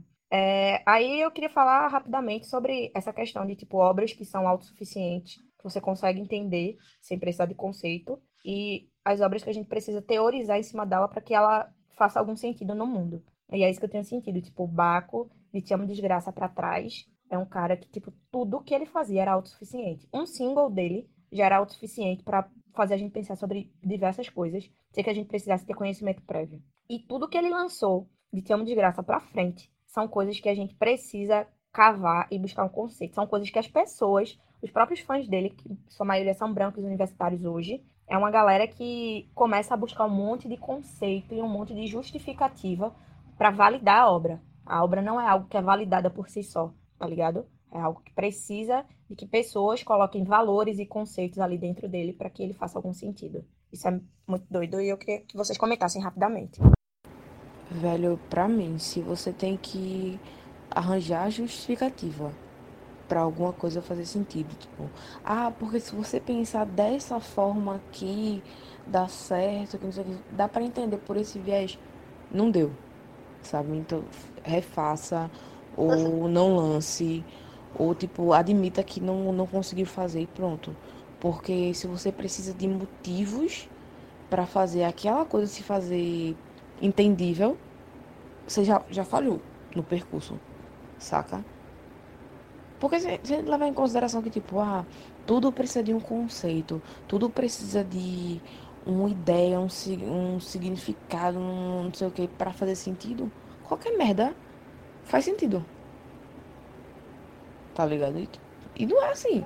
Pelo menos na minha concepção de arte, não é assim.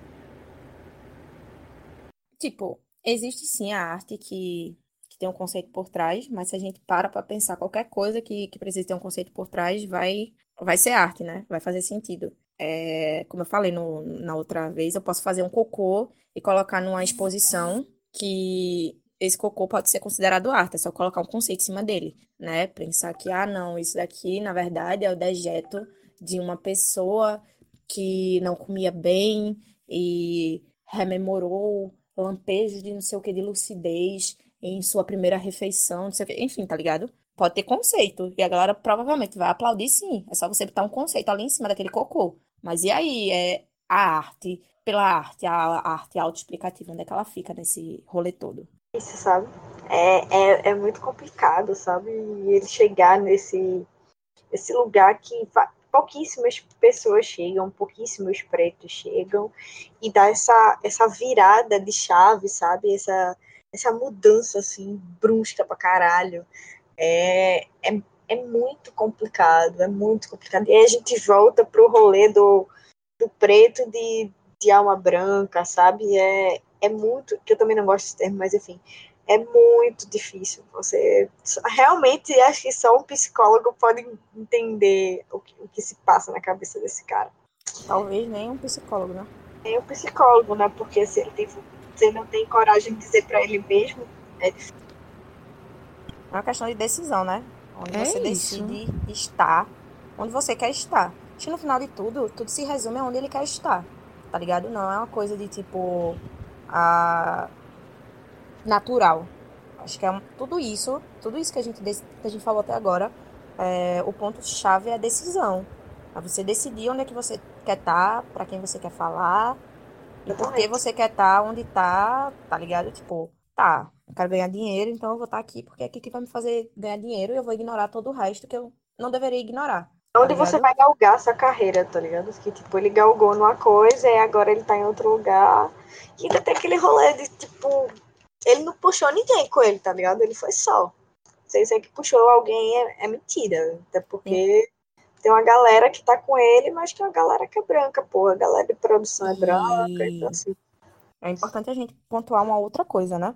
Sempre que Baco agora vai falar da carreira dele, ele ignora completamente suicídio. Suicídio não existia na carreira dele. Sim, velho. Os Diomedes não existiam na carreira dele. É, todos os corres. Eu digo isso. Eu digo isso com, como quem viveu a cena. Ele esquece completamente das pessoas que hospedaram ele aqui em Pernambuco as pessoas que pagaram passagem para ele vir para aqui para Pernambuco fazer show no Arvoredo, tá ligado? Gravar vídeo de 999 no Arvoredo lá de Olinda. Ora, ora, ora. Apagou tudo isso. Exposed não existe essa parte da carreira dele. A parte da carreira dele que realmente impulsionou ele à cena não existe. O que existe é tudo que aconteceu é, a partir de Essu. Que é quando a imagem dele já estava firme na cena, tá ligado? Tipo, suicídio e todo, todo esse momento de limbo até a chegada em Essu não existe. foi completamente apagado. Ele não fala sobre isso nas entrevistas, ele ignora completamente as pessoas que tiveram com ele, que deram o, o, o calço, digamos assim, para que ele é, fosse impulsionado, tá ligado? Nenhuma dessa galera existe mais, tá ligado? Até que, que existe... entrevista ele, você pode ver, até que entrevista ele não pergunta. Assim, eu só vi, a única pessoa que eu vi perguntando de suicídio, e mesmo assim ele falou muito rapidamente, foi a entrevista que ele deu para Lázaro Ramos naquele programa Espelho. E ele falou assim muito rapidamente, mas eu nunca vi em outra entrevista. Todo mundo pergunta de bluesman pra cá, tá ligado? De bluesman pra cá. Todo mundo só, só pergunta isso. Ninguém nem fala de Exu mais, pra você ter noção. Então, assim. Por quê? Porque não é, é um trabalho feito pro, pro, pra, pra essa galera, tá ligado? É que é essa galera que, que fomenta essa parte do audiovisual, tá ligado? É a galera de festival, é a galera branca. Que tá é a galera branca. se fudendo Exatamente. Do, do... Ah, e a galera. Exato. E a galera fala muito de Emicida, que é outro cara que tem altas contradições, mas enfim, é outra pauta. Mas é uma galera que. Mas é um cara que trouxe muita gente. Ele trouxe muito dos seus com ele. Não só para assim, tipo, para grande, para o mainstream, para grande mídia, para frente das câmeras, mas para trás também, sabe? A galera é um, é um é uma galera que está com ele, uma galera preta que está com ele na produção, em, em, em, várias coisas, sabe? Então, assim, não é só você trazer, quando você traz a galera, não é só você trazer a galera para frente, é para quem está montando, quem está estruturando aquilo ali também, senão não vai adiantar de nada todo o corre que a gente faz, sabe? É, deixando bem claro que a gente não tá criticando ele por ter dado essa virada de, tipo, parar de produzir aquele rap mais dedo na ferida e tal a gente só tá questionando realmente qual é a dele, sabe? Eu tô sentindo o Baco completamente perdido, sem saber se ele continua sendo como a carreira dele começou, ou se ele segue nesse caminho para conseguir dinheiro e alcançar um público muito maior, de alguma forma. E é isso que, eu tô, que a gente tá propondo nessa conversa, sabe? É entender onde é que ele quer estar.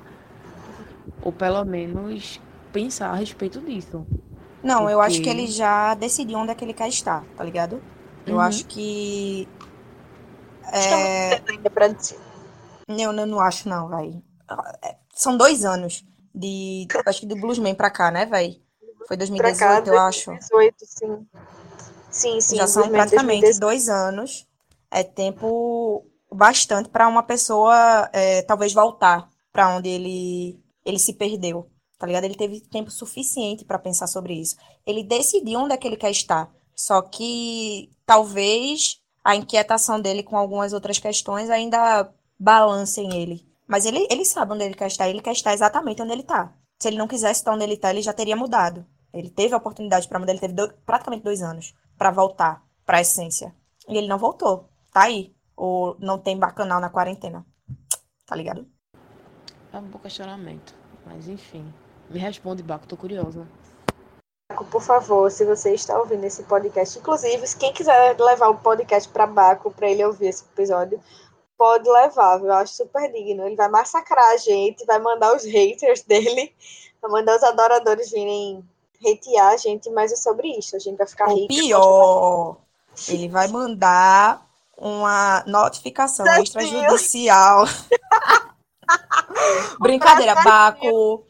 Se você estiver ouvindo isso, a gente já gostou de você. Carol ainda gosta.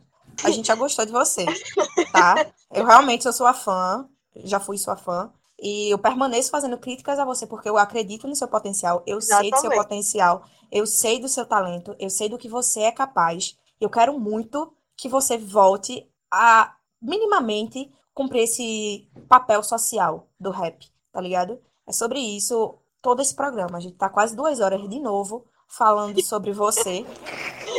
e falando sobre que tenha gravado o quanto já gostamos de você. Fica claro que isso daqui é um programa feito por fãs, tá ligado? Senão a gente não ia ter tanta referência, a gente não ia ter tanto conteúdo para debater, a gente não ia ter material para passar duas horas comentando e discordando entre a gente, tá ligado? Se a gente realmente não gostasse do teu trabalho, mas se chegar até você, entenda.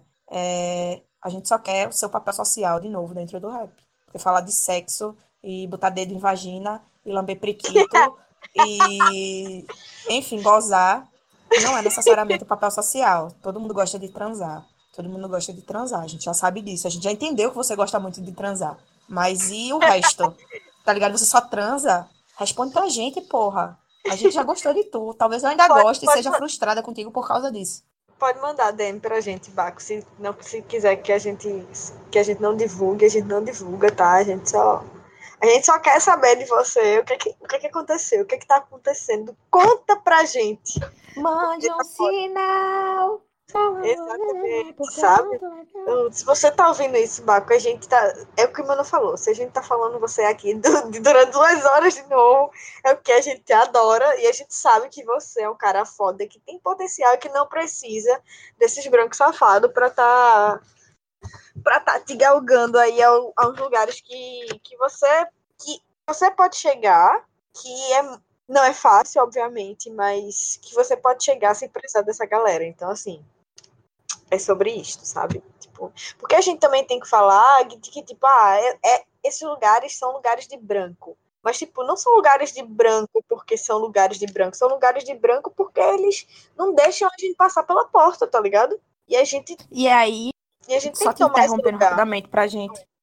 Só te interrompendo rapidamente pra gente já pontuar, né? Isso daí que tu, que tu tava falando já pode ser pontuado nesse último ponto do, do nosso podcast antes da gente terminar que é o personagem antigo e o personagem atual. As contradições. Aí, só pegando o ganchinho assim no que Carol tava falando, é, é muito doido que, tá, um de nós chegou lá, onde só tem branco. Mas enquanto não tiver todo mundo as chances iguais de estar lá, nenhum da gente venceu. Nenhum negro venceu. Exatamente. Jonga já disse isso. Enquanto um for escravo, ninguém é livre, tá ligado? E é sobre isso, a gente precisa pensar sobre isso. Aí... Precisa trazer essa reflexão. Sabe? Tipo, Pronto. Tipo, então no, aí... Preto no topo, mas preto no topo pra quem, Amato? É só um chegou no topo.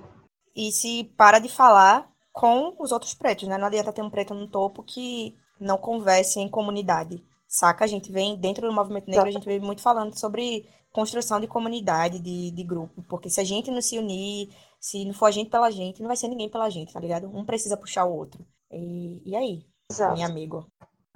E é isso, a gente, a gente, a gente já tem esse, esse rolê de comunidade. Até, pra, até a galera, quando vai apontar alguma coisa, aponta ao movimento negro, e nem diz aquele, aquela pessoa negra falou isso, que nem fazem com brancos, tá ligado? Aquela pessoa branca, não sei o quê. Todo mundo fala para apontar um erro, aponta o um movimento negro. Ou senão, quando vai justificar, ah, o movimento negro me validou, tá ligado? Então, assim, então a gente tem que, a gente tem que começar a pensar sobre isso, sabe? A, a, pensar nessas coisas. A pensar que, tipo, esse lugar não é lugar de branco. É lugar de branco porque eles fecharam a porta pra gente. Porque eles já têm poder, eles já têm capital. E aí eles fecharam a porta pra gente porque não é interessante a gente tá, tá lá junto deles, tá ligado? Tá lá tendo poder e dinheiro também. Então, tipo, a gente tem que tomar muito cuidado quando a gente diz, ah, isso é lugar de branco. É lugar de branco porque eles têm poder, têm capital, têm conhecimento e, da, e, e guarda isso para eles, tá entre eles, tá ligado? Tá junto da branquitude. Então, a gente tá, a gente tem que é, é real sobre isso, é sobre se unir e puxar um, um com o outro também. Por isso que eu falei de Emicida, velho, porque ele, ele traz isso, ele traz esse rolê da comunidade, de, de trazer outros pretos com ele, de trazer as pessoas que estão embaixo, que dão, que dão a estrutura, que são a base com ele, sabe? Tipo, que é uma coisa que Baco claramente não fez e, enfim, não adianta cantar pretos no topo, pretos ricos, né, meu amor? Se você se você, enfim, se só você tá rico, se só você tá no topo e que a galera que você conheceu agora todo mundo é rico, mas na hora do vamos ver, então, vamos saber se essa galera vai estar do teu lado também, só trazendo o deboche aqui. Mas é, é... é, é sobre isso, sabe? É, só pra gente é, focar mesmo nessa, nesses dois, nessa dicotomia, né, que, que se tornou Baco. É, ele começa na carreira como um, talvez socialmente visto como um negro agressivo, que é um negro que não é interessante para a sociedade, a gente não quer, é, a sociedade branca não quer um preto agressivo, um preto que cobre seus direitos, um preto que realmente fale em nome da comunidade, tá ligado? E ele se tornou exatamente o estereótipo do negro que é mais aceito. Óbvio, vamos, vamos deixar uma coisa clara, não é problemático um negro ser, ter sentimento, o um negro ser fofo e tal, porque todos nós somos humanos, pelo amor de Deus, todo mundo tem sentimento, todo mundo pode ser fofo sim. Mas a persona em rede social do Baco, ele começou a moldar, a mudar completa, a moldar e mudar completamente para ser o ursinho carinhoso, o ursinho fofo. Porque o ursinho fofo ele é aceito. O ursinho fofo ele consegue circular nesse espaço de branquitude porque não coloca os privilégios dos brancos em xeque, tá ligado? Não colocam as diversas formas de racismo em xeque. Ele vai estar tá lá dentro, ele é negro, ele vai estar tá lá dentro. Mas ele vai estar tá lá dentro. Ele vai estar tá lá dentro por quê? Porque foi permitido ele estar lá dentro, porque ele se apresentou de uma forma mais é, menos incisiva, com menor cobrança, saca? E essa é uma das minhas uma das minhas dores também com relação a isso. De quando a gente deixa de criticar e de cobrar simplesmente para ser aceito. Quando a gente perde mais ou menos a identidade só para ser aceito. Isso é muito triste. Mas enfim, eu vou ser bem sintética sobre isso mesmo, porque a gente tá estourando de novo o tempo. Né? Essa é uma coisa, ele apagou todas as publicações do Insta dele, inclusive eu ainda sigo ele. E a primeira publicação dele é de dezembro de 2018, é depois de, depois de Bluesman. Então é, é real, como se tudo antes disso não tivesse existido, sabe? Complicado. Vai. E existe uma galera também atrás disso. De, disso tudo, né? É importante Sim. a gente falar disso. Não, a gente não está aqui para culpar somente Baco, mas a gente está aqui para questionar é, até onde ele se dispôs a ir, por causa de fama, por causa de dinheiro, tá ligado? Uhum. Quanto ele deixou ser moldado, quanto ele se deixou ser mudado. E se ele realmente se deixou ser mudado. Se isso não é o que ele é de verdade, né? Exatamente, vale ressaltar, vale ressaltar que a gente aqui não vê problema nenhum, tá? Em preto ficando rico, em usando Gucci, usando Prada e. e Inclusive queremos, tá, gente? Inclusive queremos. Quem quiser contratar a gente. Né? Inclusive queremos, mantenemos. O que a gente está questionando aqui é o, o que ele usou de trampolim para chegar onde ele chegou, sabe? E sustentar o corre dele, que ele não sustentou o corre. Então, assim, é essa, é essa questão aqui. É, a carreira dele começa em 2018, no final de 2018, quando a branquitude começa a aceitar ele. Sim. Quando ele é, incomodava a branquitude, ele não existe mais, ele se apagou, ele se anulou. É pesado dizer isso, né? Eu acho bastante pesado, mas ele se anulou, e é isso. É, eu acho que alguém tem mais alguma coisa para falar sobre esse ponto? Tem não, Fia.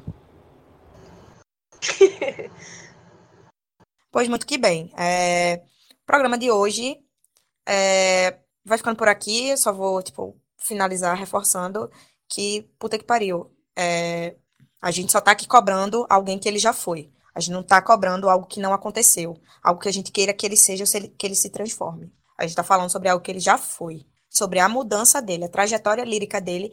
E que eu elencaria como a decadência lírica dele. Ele chegou no auge e ele decaiu liricamente, óbvio. Tá ganhando muita grana depois que ele decaiu, que é mais uma contradição de uma sociedade racista que não consegue entender o peso e a importância do rap.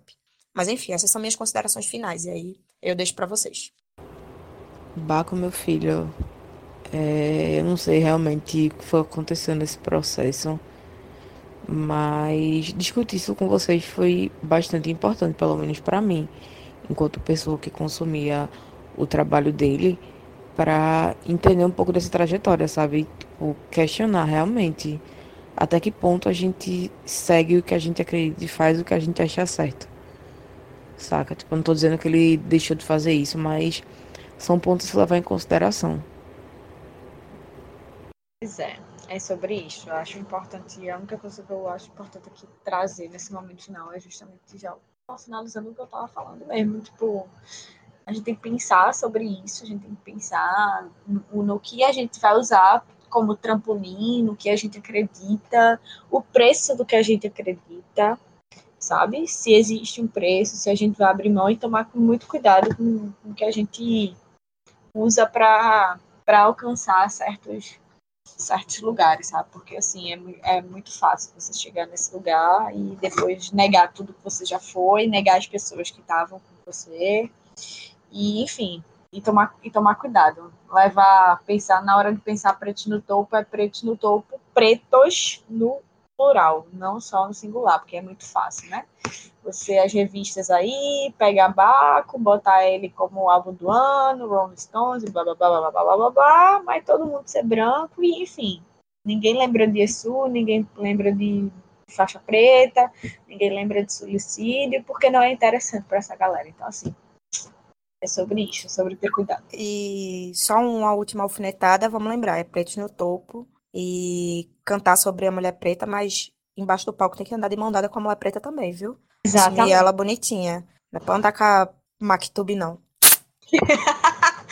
Eita, que, que, que, que. É isso, mas enfim, gente, o programa tá ficando por aqui. Daqui a 15 dias vem alguma coisa aí, a gente falando mal de alguém ou a gente analisando alguma coisa. Não sei. Nunca sabemos o que é que vai acontecer. Mas fiquem atentos que daqui a 15 dias vai rolar.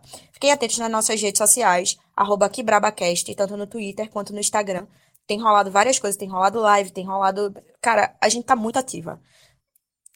Conteúdo bom. Vão assistir a gente, vão ouvir a gente, vão seguir a gente, tá? Instagram e Twitter, arroba Quebrabacast. Rubi, dá-lhe aí as redes do Caixa de Brita.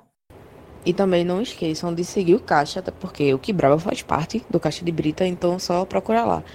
Instagram e Twitter, arroba, arroba Caixa Brita. E eu não sei se o site ainda tá com problema, mas se não tiver, é só colocar caixadebrita.com e logar, que nós está lá também.